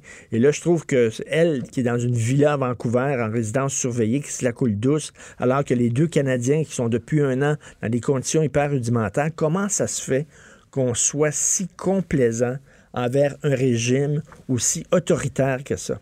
Et je veux attirer votre attention sur un texte qui a été publié dans le National Post aujourd'hui. Les scientifiques sont en train de trouver un lien entre l'ADN et l'homosexualité. On est en train là, de prouver que l'homosexualité est causée par la génétique, parce que longtemps on a dit euh, c'est causé surtout par la, la, culture, les relations avec les parents. On ne savait pas exactement ce qui causait l'homosexualité, puis on s'en foutait. Alors là, on dit que c'est causé par la génétique. Mais là, le problème, c'est qu'il commence à avoir des, euh, firmes qui disent, ben, si la génétique te rend homosexuel, on pourrait, nous autres, te rendre hétéro par, parce que maintenant, on est capable de zigonner l'ADN, de zigonner les chromosomes. Fait que là, il y a des entreprises qui euh, se préparent pour offrir ce service-là. C'est-à-dire qu'on va pouvoir détecter euh, dans le fœtus que la femme porte dans son ventre lorsqu'elle est enceinte, si le- l'enfant, le futur enfant est homosexuel ou pas, selon son ADN, et on va pouvoir corriger, entre guillemets, hein, j'utilise de très gros, gros guillemets, cette erreur, entre guillemets, de chromosomes pour rendre ton enfant normal, d'autres guillemets. Et là, il y a des gens, il y a des gens qui disent Wow! Revenais à la base en disant que, hey, t'as une maladie dans ton sang. Une maladie. C'est une maladie. On va t'arranger ça. On va t'arranger. Et là, il y, a des- il y a des- il y a des- il y a des associations de- de- d'homosexuels qui disent faut arrêter ces recherches-là. faut arrêter. On s'en fout ce qui cause l'homosexualité. Que ça soit génétique, que ça soit culturel, que ce soit tes relations avec tes parents, tout ça, on s'en fout. Il faut accepter ces gens-là, point. Et ils disent, parce que là, si on commence à effectivement prouver que c'est génétique, C'est la pharmaceutique là, qui investit là-dedans. là. Ça n'a pas d'allure. Là. ben oui, Il y a- autres, il y a là. des- il y a- Est-ce que c'est une fausse nouvelle pharmaceutique? On est-tu rendu là? C'est-tu vrai que c'est-tu vrai- vraiment important de savoir ce qui cause l'homosexualité? Probablement ce qui Ben, c'est- cause l'homosexualité déjà, c'est Ben, que ça c'est monte. pas, c'est pas, c'est, c'est pas dangereux, là. Mais non. Non, non, c'est- ça fait pas mal. Et pourquoi savoir c'est quoi la cause de l'homosexualité? C'est- C'est c'est ça, pour essayer de vendre toutes sortes Ben d'affaires. oui. Alors là, sur, euh, sur Internet, il y a des entreprises qui disent, nous autres, on est capable déjà, actuellement, là, au moment où on se parle, on est capable de détecter si votre fœtus va être homosexuel ou pas en faisant des tests de chromosomes. Écoute, là, à un moment donné, là, toutes les cathos complètement craqués, puis les autres religions complètement craquées. Ben, c'est ça. Ben, avant, c'était la religion qui contrôlait ta façon de penser, de comment réagir à ça. C'est OK, non, ben, on va arranger ça. On va le, lobotomiser au pire. Là, tu sais. Fait que là, là, c'est euh, la pharmaceutique. La pharmaceutique. Et, et là, ils disent, est-ce que c'est un breakthrough ou une menace? Est-ce que c'est vraiment une découverte importante? Est-ce que de savoir que c'est la, la génétique qui est à la source de l'homosexualité, est-ce que c'est vraiment une découverte importante, scientifique importante, ou alors c'est une menace? Puis effectivement, ça peut être une menace pour les gays, parce que si c'est génétique, on va te dire, là, si on a de l'argent à faire avec ça, Hey. c'est ceux qui vont essayer de faire de l'argent avec ça. On s'en va tout de suite à la pause, vous écoutez Politiquement Incorrect. La Banque Q est reconnue pour faire valoir vos avoirs sans vous les prendre. Mais quand vous pensez à votre premier compte bancaire, là, tu sais, dans le temps à l'école, là, vous faisiez vos dépôts avec vos scènes dans la petite enveloppe. là. Hmm, C'était bien beau. Mais avec le temps, à ce compte-là vous a coûté des milliers de dollars en frais, puis vous ne faites pas une scène d'intérêt. Avec la Banque Q, vous obtenez des intérêts élevés et aucun frais sur vos services bancaires courants. Autrement dit, ça fait pas mal plus de scènes dans votre enveloppe, ça. Banque Q. Faites valoir vos avoirs. Visitez banqueq.ca pour en savoir plus. Pour nous rejoindre en studio, Studio à commercial cube.radio. Appelez ou textez 187 Cube Radio. 1877 827 2346. Politiquement incorrect. Alors, ce week-end, il y a 11 militants euh, véganes euh, qui euh, ont, euh, sont entrés dans une porcherie à Saint-Hyacinthe euh, pour manifester contre le mauvais traitement des animaux. Ce qui m'amène à parler de véganisme, entre autres, avec Romain Gagnon. Romain Gagnon, il est journaliste. C'est lui qui a, qui a écrit le livre, on en a déjà parlé, Et l'homme créa Dieu à son image, la science à la rescousse du bonheur. Et Romain Gagnon s'en prend à la religion et fait en fait la promotion de la pensée critique, de la pensée scientifique, en disant on n'a pas besoin de religion pour être heureux dans la vie, Euh, on a besoin de science pour être heureux dans la vie. Donc, euh, il y a un chapitre de son livre passionnant qui parle justement du véganisme. On va en parler avec lui. Salut Romain. Bonjour. Mais d'abord et avant tout, écoute, c'est un, c'est vraiment une coïncidence. Tu parles aussi dans ton livre justement des possibilités que et ça soit effectivement que la source de l'homosexualité soit la génétique. On en parlait tantôt là. Absolument, j'ai un chapitre sur le sujet. Donc c'est la génétique, mais il y a, y y y un danger là. Dans les associations d'homosexuels disent, ben là il y a un danger parce que ça veut dire qu'on peut réparer ça. Oui, bien à chaque fois qu'on joue dans la génétique, euh, ça, ça donne des résultats qui sont pas toujours bons. Hein? Oui, oui. Moi, je trouve qu'on joue à l'apprenti sorcier quand, quand l'homme s'amuse à jouer dans la génétique. C'est un peu dangereux. Moi, je laisserais la nature faire les choses comme elle le fait si bien. là. Mais en même temps, en même temps, là, euh, euh, tu sais, une découverte scientifique, c'est important. Là. Eux autres se disent, après ça, l'utilisation, la façon dont ça va être utilisé, cette découverte scientifique-là, on verra. Peut-être que ça va avoir du bon, peut-être qu'il va avoir une utilisation mauvaise, mais l'important, c'est de faire des découvertes scientifiques. Quand tu fais une découverte scientifique, tu commences pas à penser comment elle va être instrumentalisée, comment elle va être utilisée. Ben, moi, je pense qu'il faut continuer à faire des découvertes scientifiques. Le problème, c'est pas la découverte scientifique, c'est le jugement moral qu'on fait cette homosexualité. Si la nature a créé l'homosexualité, c'est parce que l'homosexualité, comme j'explique dans mon livre, elle a un rôle à jouer. Parce qu'on remarque notamment que l'homosexualité, sa densité varie selon la densité de la population. Puis il y a- une raison à ça. L'homosexualité, on retrouve ça aussi chez les animaux. Si on regarde, par exemple, le mode des loups, par exemple, il y a certains, juste un couple qui fait la reproduction de l'espèce. Les autres, euh, loups autour sont là pour élever les enfants. Regardez Ah le oui. parallèle. Ben oui. Puis c'est le parallèle. Pensez à l'époque, euh, bon, dans le temps de la religion, ça, ça- ça marchait bien, là, des, des derniers siècles. Il y a plus d'homosexuels chez les, euh, chez les ecclésiastiques parce que justement, leur rôle, c'était quoi? On les retrouvait dans les hôpitaux, on les retrouvait surtout les bonnes sœurs, puis on retrouvait les, les, les, les- les autres masculins au niveau de- du système d'éducation. Parce qu'il il arrive un phénomène au niveau de la reproduction de l'espèce, c'est que quand il y a peu euh, euh, de, de- de spécimens d'une espèce donnée dans un écosystème donné, la meilleure stratégie pour la reproduction des gènes, c'est de copuler. Donc, dans ce temps-là, la nature utilise toutes ses ressources possibles pour copuler. Mais quand, à un moment donné, il y a une surpopulation, la prochaine stratégie évolutionniste qui fonctionne, c'est plus juste copuler, mais d'amener l'enfant à l'âge adulte. Parce que nous autres, contrairement à une souris, une souris, naît et est autonome en dedans de quelques heures. L'être humain, ça prend quelques années avant d'être autonome. Et la meilleure stratégie de survie, c'est d'avoir euh, c'est pour ça que les êtres humains restent en couple. C'est pour ça aussi que certains, comme le renard, restent en couple quatre mois, parce que ça prend quatre mois un, un- un- un jeune renard de devenir autonome. Alors la stratégie, c'est de la raison pour laquelle on reste en couple pendant un certain nombre d'années, c'est justement pour laisser le temps aux, aux enfants de devenir autonomes. Mais dans une société où de la surpopulation, vous remarquerez, regardez où est-ce qu'est l'homosexualité. C'est pas un hasard que c'est dans les grandes villes puis pas dans les campagnes, parce qu'il y a un mécanisme naturel qui se déclenche. Dans mon livre, ce que j'explique, puis la référence scientifique, elle n'est plus, là, c'est pas poly- polémisme, c'est qu'on a tous un quotient d'homosexualité de 1 à 10, les hommes. Et dépendamment de votre quotient puis de votre environnement social, vous allez virer hétérosexuel ou homosexuel. Donc, quelqu'un qui a un quotient, mettons, disons, de 5, qui est à mi-chemin entre les deux extrêmes, lui, il va, il va naître en campagne, vivre en campagne toute sa vie, il va être hétérosexuel, puis il ne saura même pas qu'il est homosexuel. Prenez le même gars, déplacez-le dans un, un centre urbain super populeux, puis il va virer homosexuel. Parce que la nature, elle a conçu ça pour euh, cette Mais, raison-là. mais le danger, c'est qu'il y a des firmes qui arrivent en disant Hey, je veux te- tu sais, je- je- je- on va pouvoir détecter si ton enfant est homosexuel, puis on va pouvoir le guérir Ben, là le, le- problème, donc, n'est pas avec la science. Le problème, c'est oui. le jugement moral qu'on pose sur l'homosexualité, qui vient de la religion en grande partie. On n'a pas à juger moralement de ce que la nature fait. Ce que la nature fait, elle le fait pour une raison. On devrait être plus humble face à la nature, puis essayer de comprendre pourquoi la nature a fait les choses de même au lieu de tout vouloir changer. Et ça, c'est ce que tu essaies de faire dans ton livre, de nous expliquer scientifiquement plusieurs phénomènes. Et là, bon, on va parler de véganisme. Il y a une absurdité profonde. Il y a plusieurs absurdités dans le véganisme, et tu, le démontres. Mais selon moi, la, plus fondamentale, c'est qu'on veut protéger les animaux, OK? Euh, il faut arrêter de tuer les animaux pour manger. Sauf, Romain, si on ne prend, si on n'a plus besoin du lait de la vache, ben, il n'y aurait plus de vaches.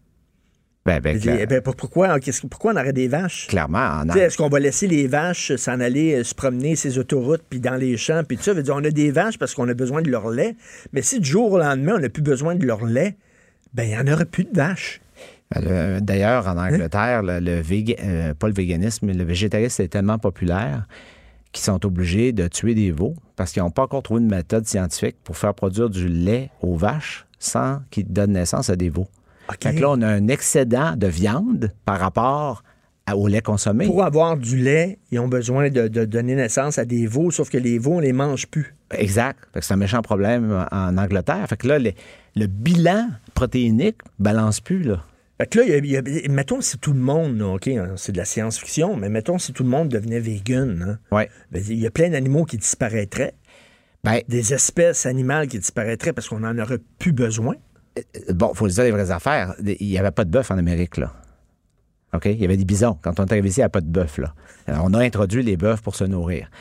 Euh, J'ai un problème à la base, effectivement, avec la moralité de, du véganisme.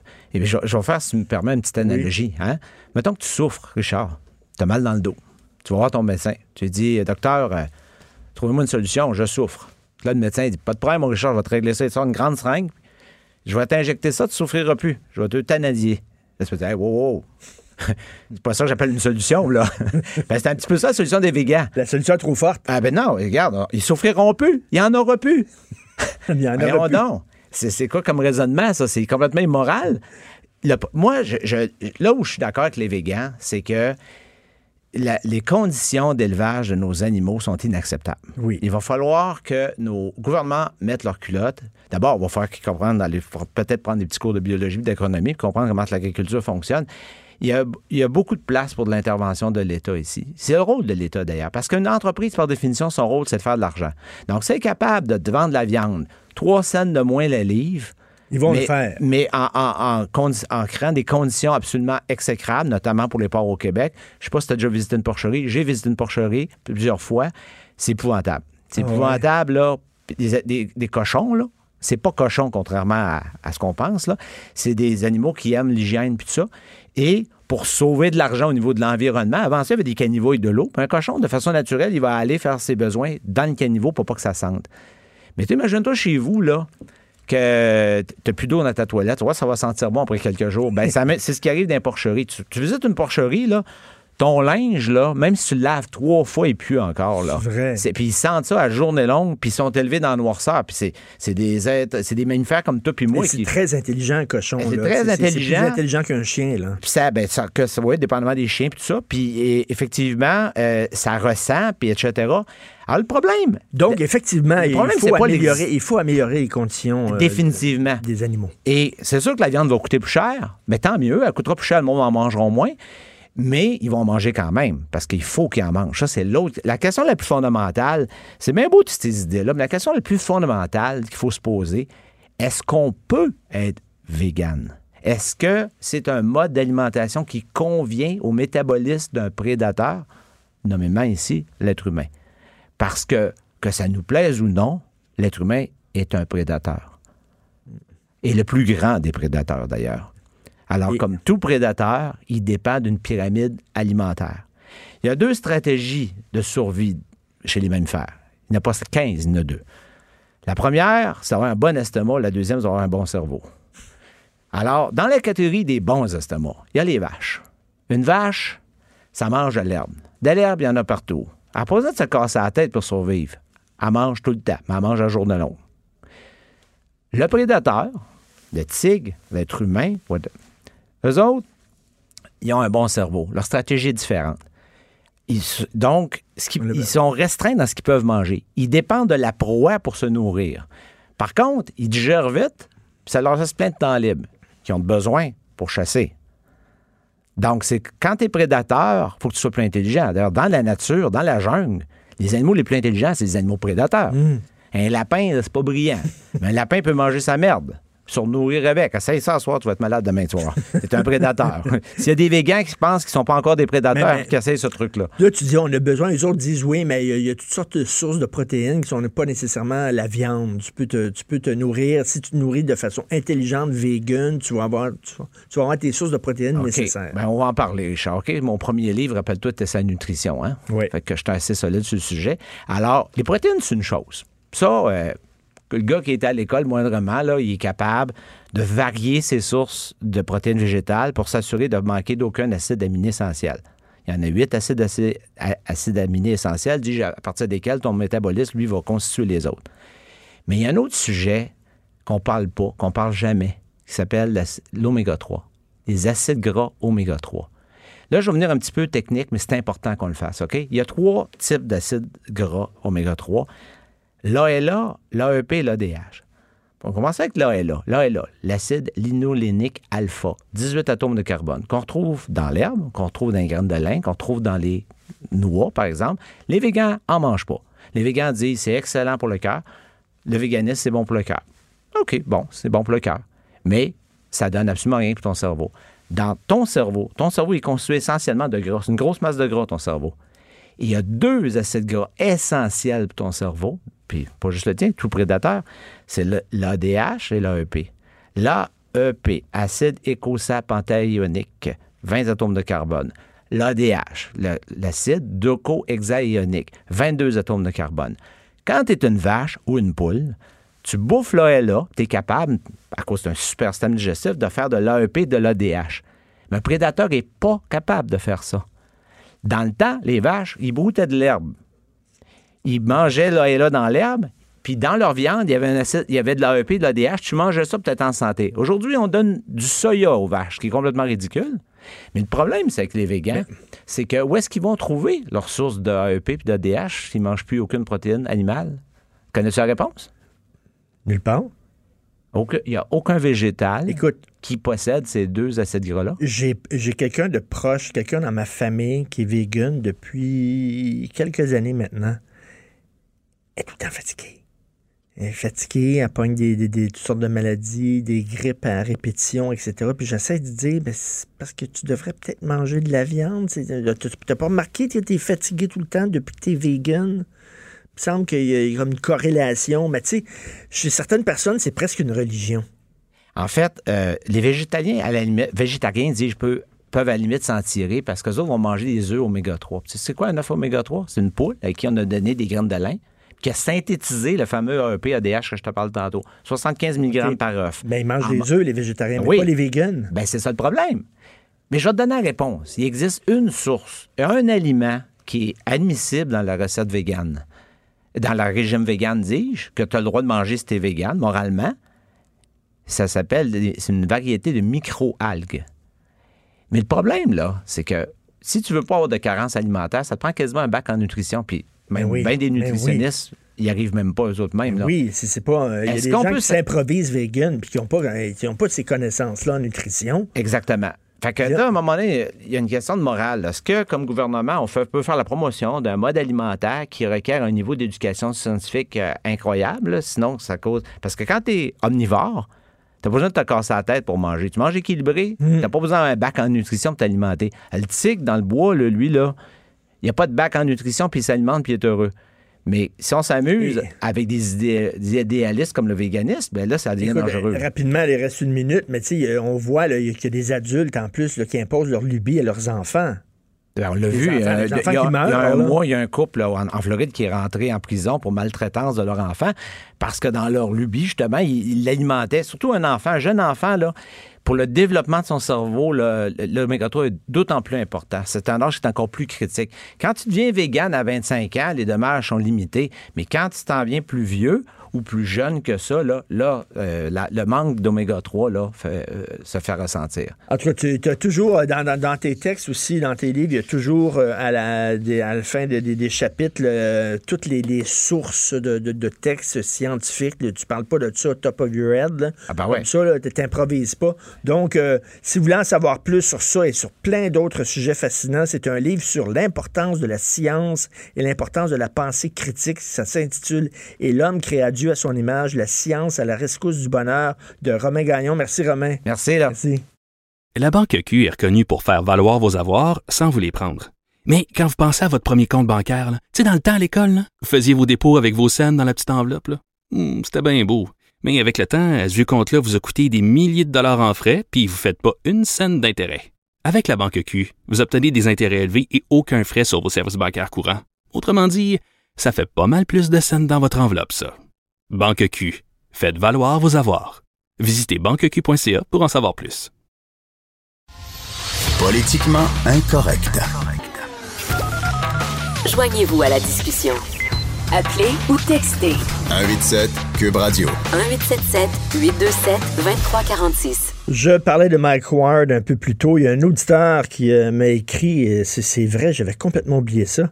Il dit concernant Mike Ward, il avait refusé de participer à une soirée de solidarité avec Charlie Hebdo parce qu'il trouvait que Jamila Benhabib et euh, Nabila Ben Youssef qui participaient à cette soirée-là étaient des islamophobes. Donc, il dit, moi, je refuse de m'associer à ces gens-là qui sont des islamophobes. Alors, ça, c'est monsieur liberté d'expression, entre guillemets. Tiens, d'ailleurs, j'aimerais avoir euh, les réactions de Jérôme Blanchet-Gravel. À tous les lundis, on lui parle. C'est un essayiste et journaliste, bien sûr. Salut, Jérôme. Salut Richard, ça va? Ben oui, écoute, il voulait pas s'associer à une soirée euh, de solidarité avec Charlie Hebdo, Mike Ward, lui qui se dit défenseur de la liberté d'expression. C'est assez, c'est assez particulier.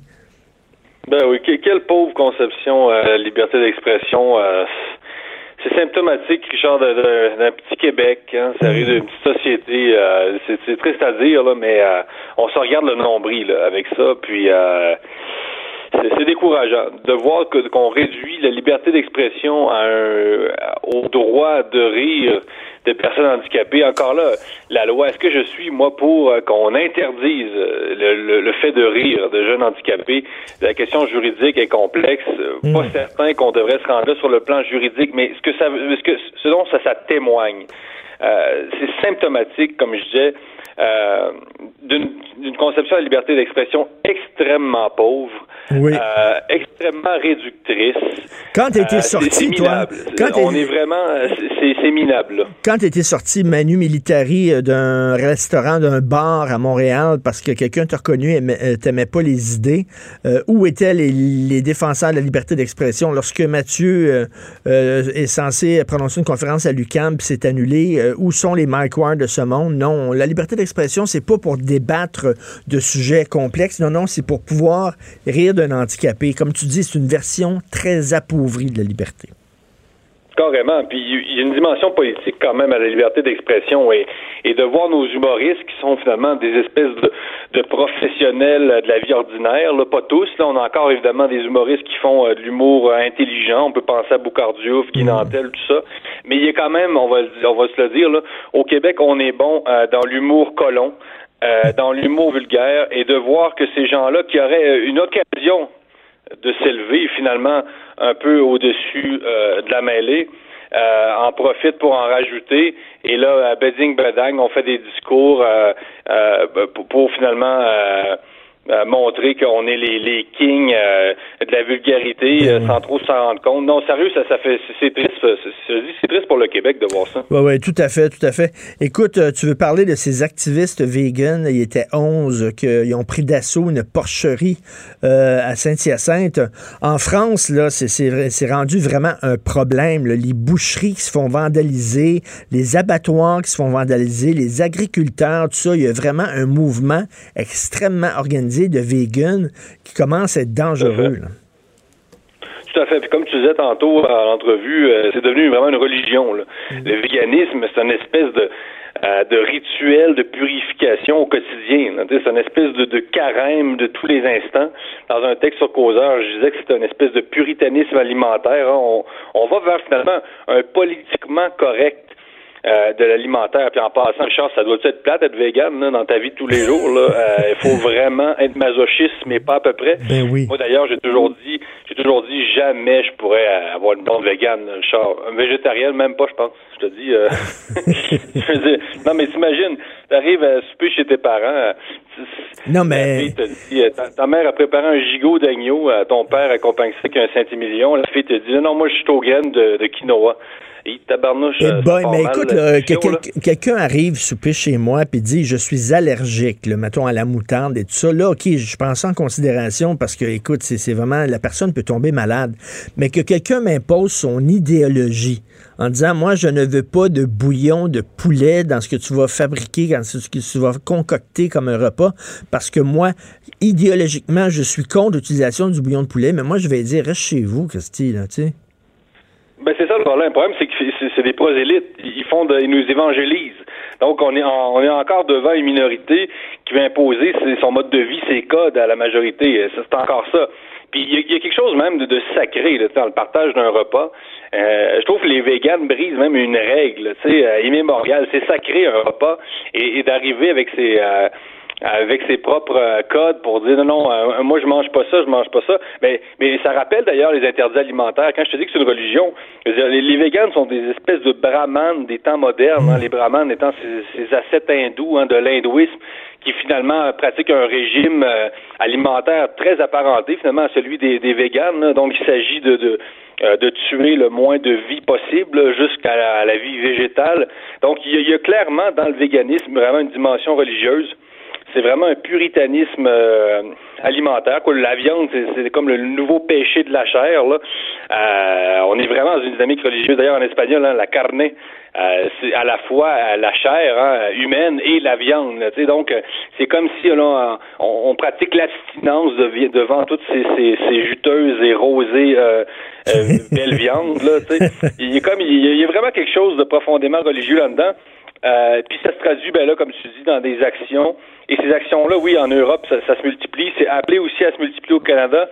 Et je rappelle que l'Ontario vient de passer une loi euh, le 2 décembre euh, qui vise à protéger les producteurs de viande euh, et les agriculteurs de ce genre d'intrusion sur leur propriété privée. Il faut rappeler que c'est quand même des actions qui sont illégales. Là.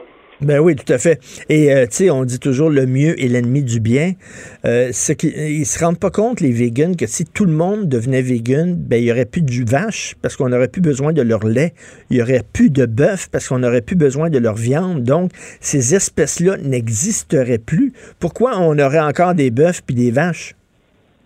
Ben, c'est, effectivement, c'est, plein de paradoxes. Là, je veux dire, tu libères. Là, c'est, une, véritable eschatologie, là, pour parler en langage théologique, la libération du règne animal. Mais tu sais, justement, Richard, tu, euh, une fois que tu as libéré les cochons là, de, de la porcherie, ils font quoi les cochons? Là? Je veux dire, ça prend pas euh, trois doctorats en anthropologie pour savoir que bon, les cochons vont se ramasser au milieu de la route. Là. Ben oui. Euh, non, mais tu sais, franchement, c'est, tellement c'est BA là, tu sais. Donc tu libères des enclos en France, c'est arrivé des enclos de, de bœufs, là, des, des centaines de bœufs libérés, toi. Euh, euh les, les, animaux deviennent le nouveau prolétariat à libérer. Là, ben oui, exactement. Puis là, les cochons vont se mettre à copuler entre eux autres. On va se retrouver avec un excès de cochons qui vont, qui vont se promener libres dans les champs, qui vont traverser le pont Champlain. Coudon. Ben, des vaches sacrées, là. Comme ben en Inde. Là, Richard, t'as une vache qui se promène dans la rue, puis euh, on la vénère, là. Tu sais, non, on, on, ça va vers là, quasiment. Euh, par contre, il y a un argument avec lequel, avec lequel je suis d'accord, un argument vegan, c'est que dans, dans une perspective écologique, c'est vrai. En tout cas, il y a des études qui montrent que quand même, ça prend beaucoup de ressources euh, la production de viande, c'est beaucoup de ressources pour peu de calories. Donc, dans un, dans un contexte de pénurie, euh, de famine, euh, c'est pas peut-être pas une bonne idée là, de produire de la viande en, quantité incroyable. Là.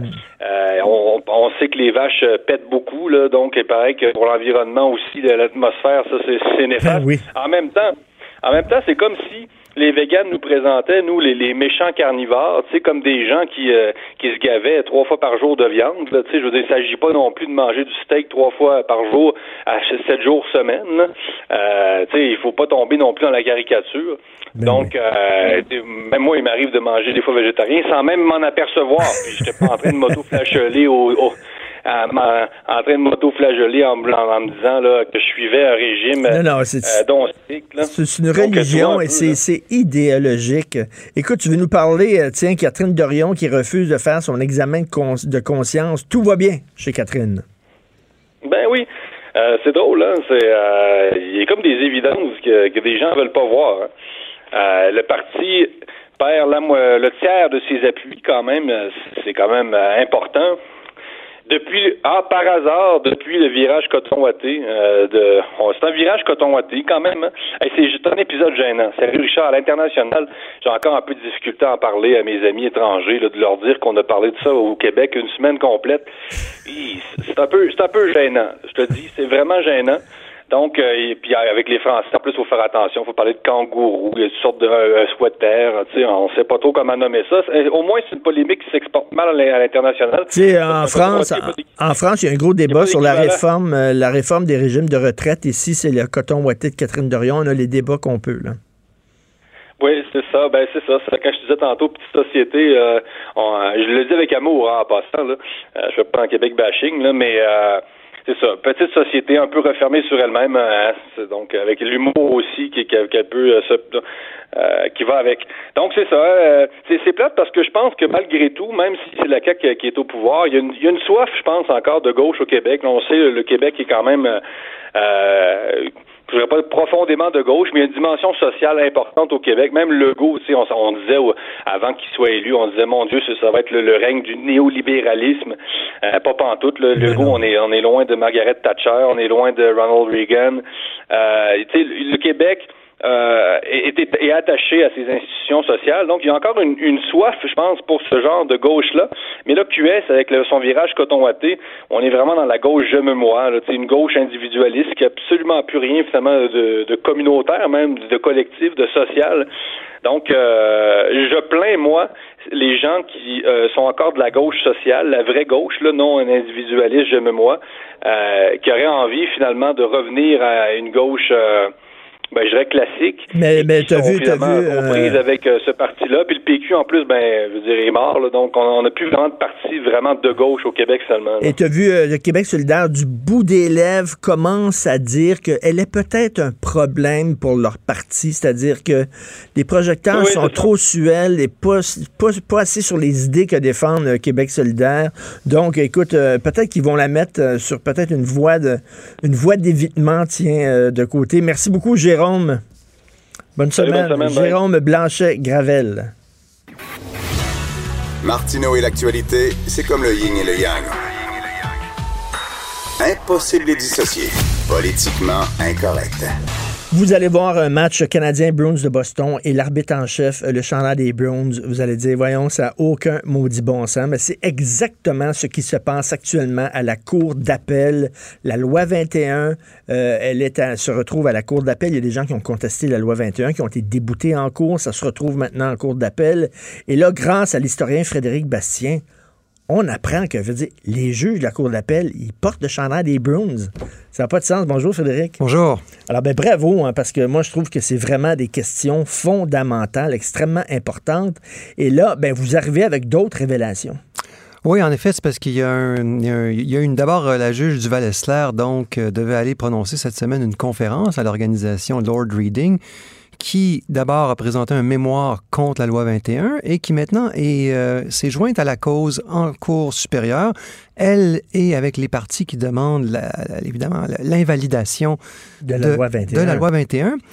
Et là, cette semaine, la juge devait... Ben, grâce, grâce à votre texte et vos révélations, finalement, ça, a tellement éclaboussé sa, réputation qu'elle a dit, bon, j'aime mieux me pas présenter à cette conférence. Voilà, alors on nous dit que ça a été reporté, hein, je ne sais pas trop exactement ce que ça veut dire, mais ce, qui n'est pas, pas sorti au départ quand j'ai fait mes révélations, c'est qu'il y a un juge de la Cour suprême, Nicolas Casirère, qui a été nommé en juillet dernier, qui devait présenter Madame la juge du Val-Esler lors de cet événement qui a été, euh, qui a été reporté. De, la Cour suprême du Canada. Voilà. Alors, le juge Nicolas Casirère devait cette semaine présenter la juge du Val-Esler à cet événement et le, juge en question, M. Casirère, aux dernières nouvelles, était membre de la société de juristes, l'association de juristes Lord Reading, qui, encore une fois, s'est joint à la cause en contestant la loi 21. Donc là, nous avons, et on ne sait pas, est-ce que depuis, il a été nommé juge en juillet dernier, alors quand il a été nommé juge, l'association Lord Reading s'est déclaré euh, sur Twitter, on est très content qu'un de nos membres éminents, n'est-ce pas, soit nommé à la Cour suprême, alors voilà, bravo. Et donc... Euh, Parce qu'à un moment donné, la Cour, la loi 21 va se retrouver euh, devant la Cour suprême du Canada. Absolument. Alors, elle va se retrouver de deux façons. Là, en ce moment, on est sur la suspension de la loi 21, c'est ce qui est entendu en cours d'appel. Et quel que soit le verdict, la loi est-elle suspendue ou pas suspendue ou en partie suspendue, c'est sûr que celui qui va perdre va aller en Cour suprême pour demander euh, un renversement de la décision en cours d'appel donc, là, on voit qu'il y a un juge de la Cour suprême qui, euh, qui fait partie de Lord Reading. Donc, c'est quoi cette association-là, Lord Reading? C'est une association de juristes euh, juifs qui font la promotion de l'avancement des, euh, des personnes de religion juive dans la, dans, la profession juridique, dans, dans, la magistrature, entre autres. Alors ça, c'est parfaitement légitime. Mais c'est très multiculturaliste. C'est-à-dire, c'est de faire un, un ghetto. Déjà, là, on on s'en fout à la limite que les, juges soient juifs ou pas juifs. Là, non, on veut un des bons juges. Là, des, oui, mais ben, enfin, ils ont le droit de faire ce qu'ils veulent. Mais moi, ce que je veux dire, c'est que à partir du moment où ils joignent la contestation d'une cause, là, ils deviennent une association militante. Et pourquoi ils la contestent, la loi 21? Ben, ils la contestent euh, parce qu'ils sont, comme vous le dites, en faveur du multiculturalisme canadien. Mais, le, point ici central, c'est qu'à partir du moment où cette organisation-là change de nature, elle n'est plus là pour la promotion et l'avancement des Juifs dans la, la, profession juridique, et elle est là pour contester les lois, se joindre des procédures judiciaires. Alors à ce moment-là, les juges qui sont en exercice doivent absolument couper tous les ponts avec cette organisation Évidemment, ils ne peuvent plus participer à des événements, ils ne peuvent plus être membres, ils ne peuvent plus aller présenter des gens lors des réunions de cette association, ils ne peuvent plus leur donner de l'argent. Ils doivent absolument, absolument euh, se tenir loin de ce genre d'organisation. Ça fait partie de leur devoir de réserve. Je, je me, je me fais l'avocat du diable pour, pour la, la discussion et le débat. Euh, le multiculturalisme, ça fait partie de l'ADN du Canada. C'est même, bon, c'est protégé par la Charte des droits. C'est une loi fondamentale et structurante du Canada. N'est-ce pas tout à fait normal que les juges de la Cour suprême défendent le multiculturalisme et soient contre la loi 21, étant donné que c'est dans la structure même, vous savez? Non, les, juges peuvent discuter, euh, les avocats, les juristes, c'est normal qu'ils discutent de la portée par exemple, de l'article 27 de la Charte canadienne des droits et libertés qui dit que la Charte doit être interprétée en fonction de notre héritage multiculturel. Alors ça, c'est une chose d'avoir des discussions de nature théorique. On dit quelle est la portée de cette, de cette clause quand elle a été introduite dans la Constitution, la jurisprudence, etc. Ça, c'est une chose. Et c'est normal que les juges, les juristes réfléchissent, les avocats réfléchissent là-dessus. Mais c'est une toute autre chose que de se joindre dans une cause, n'est-ce pas, contre la loi 21. Alors là, on franchit... Parce que là, elle, est juge et partie. Là. Oui, et d'ailleurs, Mme Duval-Essler a elle s'est rendue à une conférence de Lord Reading le 24 septembre dernier, où il y avait le doyen de la faculté de droit de l'Université McGill, M. Robert Leakey, qui a présenté une conférence où il disait en gros, voici comment on peut contester la loi 21 malgré la protection de la clause dérogatoire. La clause dérogatoire qui permet une protection partielle des tribunaux, d'une invalidation des tribunaux. Donc, le gouvernement Legault, l'Assemblée nationale avait donc invoqué la, clause dérogatoire dans la loi 21. Et là, il y a ce, doyen de la faculté euh, de, droit de McGill qui, qui, a, qui, a, livré une conférence où il, il, explique point par point, voici comment on peut faire invalider la loi 21 malgré la protection de la clause dérogatoire. Et là, il y avait la juge euh, du val qui était là, alors qu'elle savait déjà que l'organisation Lord Reading était impliquée elle avait, avait, s'était opposée publiquement mm. de, à, la loi 21. Alors, elle ne pouvait pas être là. Elle, elle Parce qu'elle savait que ça allait se ramasser euh, dans, dans, sa cour. Elle, était déjà, elle avait déjà accepté la cause à ce moment-là. Sa cause allait entendre exactement. Alors, elle avait, elle avait déjà accepté de, de, de, de, siéger comme juge. Elle avait déjà accepté de siéger comme juge, d'entendre la cause. Et là, après avoir pris cette décision, elle se rend à cet euh, événement de Lord Reading le 24 septembre. Elle entend cette euh, conférence prononcée par Robert Leakey, alors qu'elle sait qu'elle, elle va entendre la cause euh, deux mois plus tard. Et, elle sait que Lord Reading est dans une campagne active, militante contre la loi 21. Essayez d'imaginer ça. Là. c'est pas la loi 21. Mettons, ça serait, je sais pas, un procès pour un homme qui a tué ses enfants ou un fait divers quelconque ou n'importe quoi d'autre. Jamais on accepterait que le juge ou la juge euh, soit partie prenante d'une des deux parties. Voyons donc, puis qu'elle annonce ses couleurs avant même le début du procès on lui dirait ça n'a aucun sens. Là, vous avez porté plainte au Conseil de la magistrature. Louise Mayou, qui est une militante pro-laïcité euh, depuis des années, elle aussi. Euh, ben là, qu'est-ce qui arrive avec cette plainte-là? Ben, cette plainte-là va suivre son cours, mais je pense que ça va prendre quelques mois. On va avoir la ben décision. on va avoir la décision de la, Cour d'appel avant. Avant, probablement. Selon toute vraisemblance, on va avoir la décision de la Cour d'appel avant. Il y a eu plusieurs plaintes qui ont été portées suite à la mienne. Alors moi, je ne peux pas savoir quand ça va, ça va sortir. Mais moi, comme je l'ai déjà dit. Il me semble que c'est assez clair l'affaire. Je sais pas, c'est urgent, non? Parce que c'est elle qui siège à la Cour d'appel. Puis euh, le, le, Conseil de la magistrature a sa propre euh, procédure de fonctionnement. Là. Alors, euh, c'est à eux de voir. Mais moi, évidemment, ça serait, ça serait utile que ça sorte plus tôt que plus tard. Mais la décision, selon toute vraisemblance, la décision de, sur la suspension de la loi 21 va venir plus tôt, à moins que la juge se récuse elle pourrait se récuser. Moi, je pense que c'est la chose pour elle honorable à faire. Mais en tout cas, euh, pour l'instant, euh, elle, ne l'a pas fait. Maître François Côté, qui est juriste, euh, qui est avocat, chaque année, il me disait, on l'avait en entrevue, il va à un genre de gros power des juristes constitutionnels canadiens qui se rencontrent une fois par année. il est allé à, à, leur dernière réunion et il parlait à ces juristes-là pendant plusieurs jours. C'est un événement qui dure quelques jours. Mais dit ils étaient tous en train d'affûter leur couteau pour tailler cette loi-là 21 en pièces. Elle, ne passe pas auprès des juristes canadiens. Là. Il y a une fin de non-recevoir là-bas. Là. Absolument, il va y avoir une offensive de la part de tout ce que le Canada anglais et leurs alliés au Québec comptent de juristes pour démolir, fouler au pied la loi 21 de la même façon qu'on a piétiné auparavant la loi 101. C'est le même genre de, de, de, choses, c'est le même genre d'offensive auquel on va assister. Il y a un côté Et- et- colonialiste là-dedans. Là. C'est-à-dire que c'est un pays, euh, bon, certains diraient on fait partie du Canada, mais quand même, ils tentent de nous imposer leurs valeurs, leur façon de voir les choses. Oui, parce qu'on nous a imposé en 1982 la Charte canadienne des droits et libertés. Que nous n'avons jamais signé. À laquelle nous n'avons jamais consenti. Et ce que René Lévesque euh, appelait la maudite charte. Et pas seulement les péquistes, les, les- les- tous les premiers ministres libéraux aussi ont refusé de la reconnaître. là. Donc, il y a un Et, François Québec, Legault hein. aussi a refusé de la. Donc, vous avez trois partis mais- qui ont refusé d'adhérer à cette loi constitutionnelle de 1982. Mais comment on peut dire invalider une loi sous prétexte qu'elle ne, elle ne passe pas le test de la Constitution, Constitution que nous ne reconnaissons pas? Euh, Donc, euh, Nous ne la reconnaissons pas, mais elle s'applique à nous. Mais, s'applique à nous. mais de toute façon, les juristes, eux, là, ils ont beaucoup d'imagination, là, les juristes partisans du multiculturalisme canadien. Il n'y a rien dans la Constitution, dans la Charte des droits, qui dit que vous avez le droit de porter un signe religieux si vous êtes policier ou professeur. Absolument rien. Il n'y a aucun article de la Charte des droits qui dit ça. Mais là, c'est les juristes qui disent Oui, oui, mais ça, c'est. Il y a un article très général sur la liberté de religion. Ils disent Ah, mais là, ça, ça veut dire que. Alors, c'est des dispositions très générales. Et là, les, les, les juristes, les avocats, les juges se servent de ça, n'est-ce pas?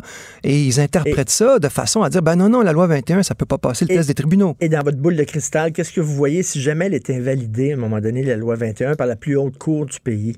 Est-ce que le Québec va prendre son trou en disant pardon mon oncle, on s'est trompé, puis on va, on va changer la loi, ou on va se tenir debout? Ben, moi, je pense que la seule chose qui pourrait nous permettre d'éviter ce scénario, ça serait d'obtenir une protection constitutionnelle pour la loi 21. Et ça, ça pourrait, si on obtenait ça, ça pourrait nous protéger. Et C'est c'est un long processus. là. Absolument, mais ça, il faudrait que le gouvernement s'active sur ce front-là. OK, mais là, ça n'a pas l'air. On Ben, ouais, mais à ce moment-là, on s'en remet aux juges fédéraux. Alors Ben là, oui, on, est, on, est en, on est en désavantage numérique. Ben oui, complètement. Puis fa- face à des gens qui ont déjà euh, montré leur couleur. Merci beaucoup, Frédéric Bastien. Merci, c'est très intéressant ce, ce sujet-là. Euh, Jonathan? Salut. Tu veux parler des cours de potes euh, au cégep? Non, non, mais c'est juste que.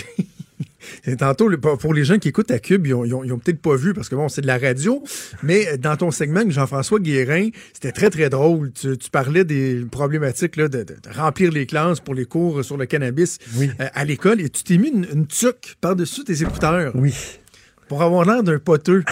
Et là, j'ai trouvé ça très drôle. Comme d'habitude, c'est un bon clin d'œil. J'ai pris une photo, je te l'ai envoyée pour que tu vois de, de quoi ça avait l'air dans le petit écran. Mais je me suis fait de la réflexion suivante. Au même titre que Thomas Mulcair ne devrait plus avoir le droit de citer la science lorsqu'il parle d'environnement, euh, parce que le gars est pour le- mon, mon ami Tom est pour l'homéopathie, eh, toi, tu devrais pas avoir le droit d'écœurer Justin Trudeau pour ses déguisements.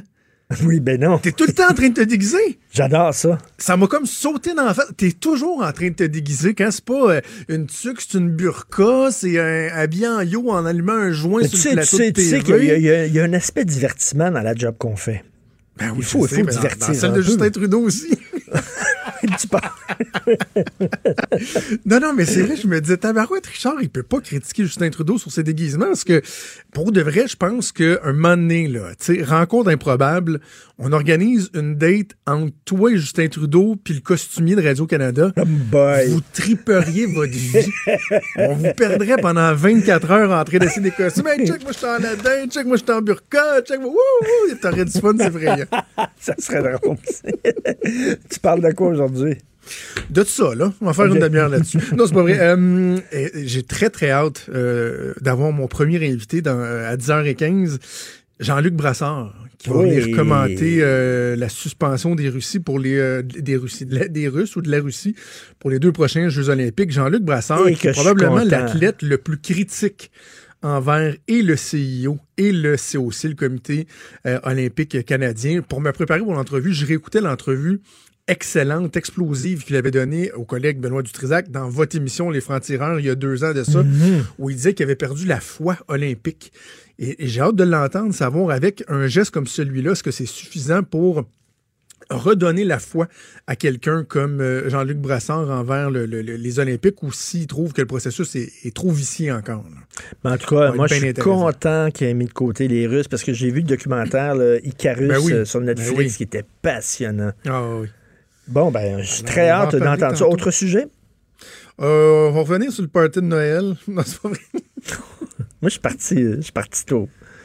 Je, n'ai fait que 11 passer. Je n'ai fait que passer, mais toi, euh, j'imagine le lendemain, tu étais dans un état proche du Nebraska. Ah, non, non, non. Écoute, à 11h, j'étais dans un taxi. Ah, ah oui. À 11h, je, je vais raconter un peu la fin de ma soirée. Euh, ouais, oui, j'ai fait une petite folie, là, mais. euh, OK. Est-ce qu'il faut, Rien de- est-ce qu'il faut que tu t'excuses? Ah, non, non, non, non, non. OK. Ah non, rien- la, la seule personne à qui j'aurais pu m'excuser, c'est moi-même. Mais euh, c'est ça. Je- je- une fin de soirée de type euh, trip de bouffe, mais euh, gars de 38 ans. OK. C'est non, ça. rien Ah non, non, pas- C'est Ah non, non, vraiment pas. C'est Non, pas non, le genre, là, hey, euh, finalement, hier, là, euh, tes toilettes en or sont magnifiques. Puis là, le gars, il dit, Ah, c'est toi qui as chié dans mon tuba. Non, OK, excuse-moi. Euh, Qu'est-ce que c'est ça? wow! on t'écoute avec. On t'écoute avec Maude. Euh, on dirait les chiens boyés. Merci beaucoup. Les oliviers, c'était hier. hein? Hey, C'était hey, hier. je, je- je- je veux juste te dire, quand euh, je me suis senti visé ce matin en lisant ta chronique. Sur les vegans? Ouais, mais quand je vais souper chez vous, là, c'est comme le même genre de trouble? Non, pas que ma blonde était tolérante aux avocats, moi je suis allergique aux, euh, aux crustacés, puis on est des on est keto. Je- J'ai commencé à lire ton article. J'ai Ah pas non, pensé de pas en tout à toi, c'est drôle, ça. De toute façon, on cuisine pas, tu le sais, mais on fait toujours venir Ben, les affaires. Puis je mange toujours ce que, ce que vous faites venir. Moi, c'est toujours très bon. Merci Hugo. Veilleux à la recherche. Merci beaucoup Fred Rio à la console. Merci, on se reparle demain 8h. Passez une excellente journée politiquement incorrecte.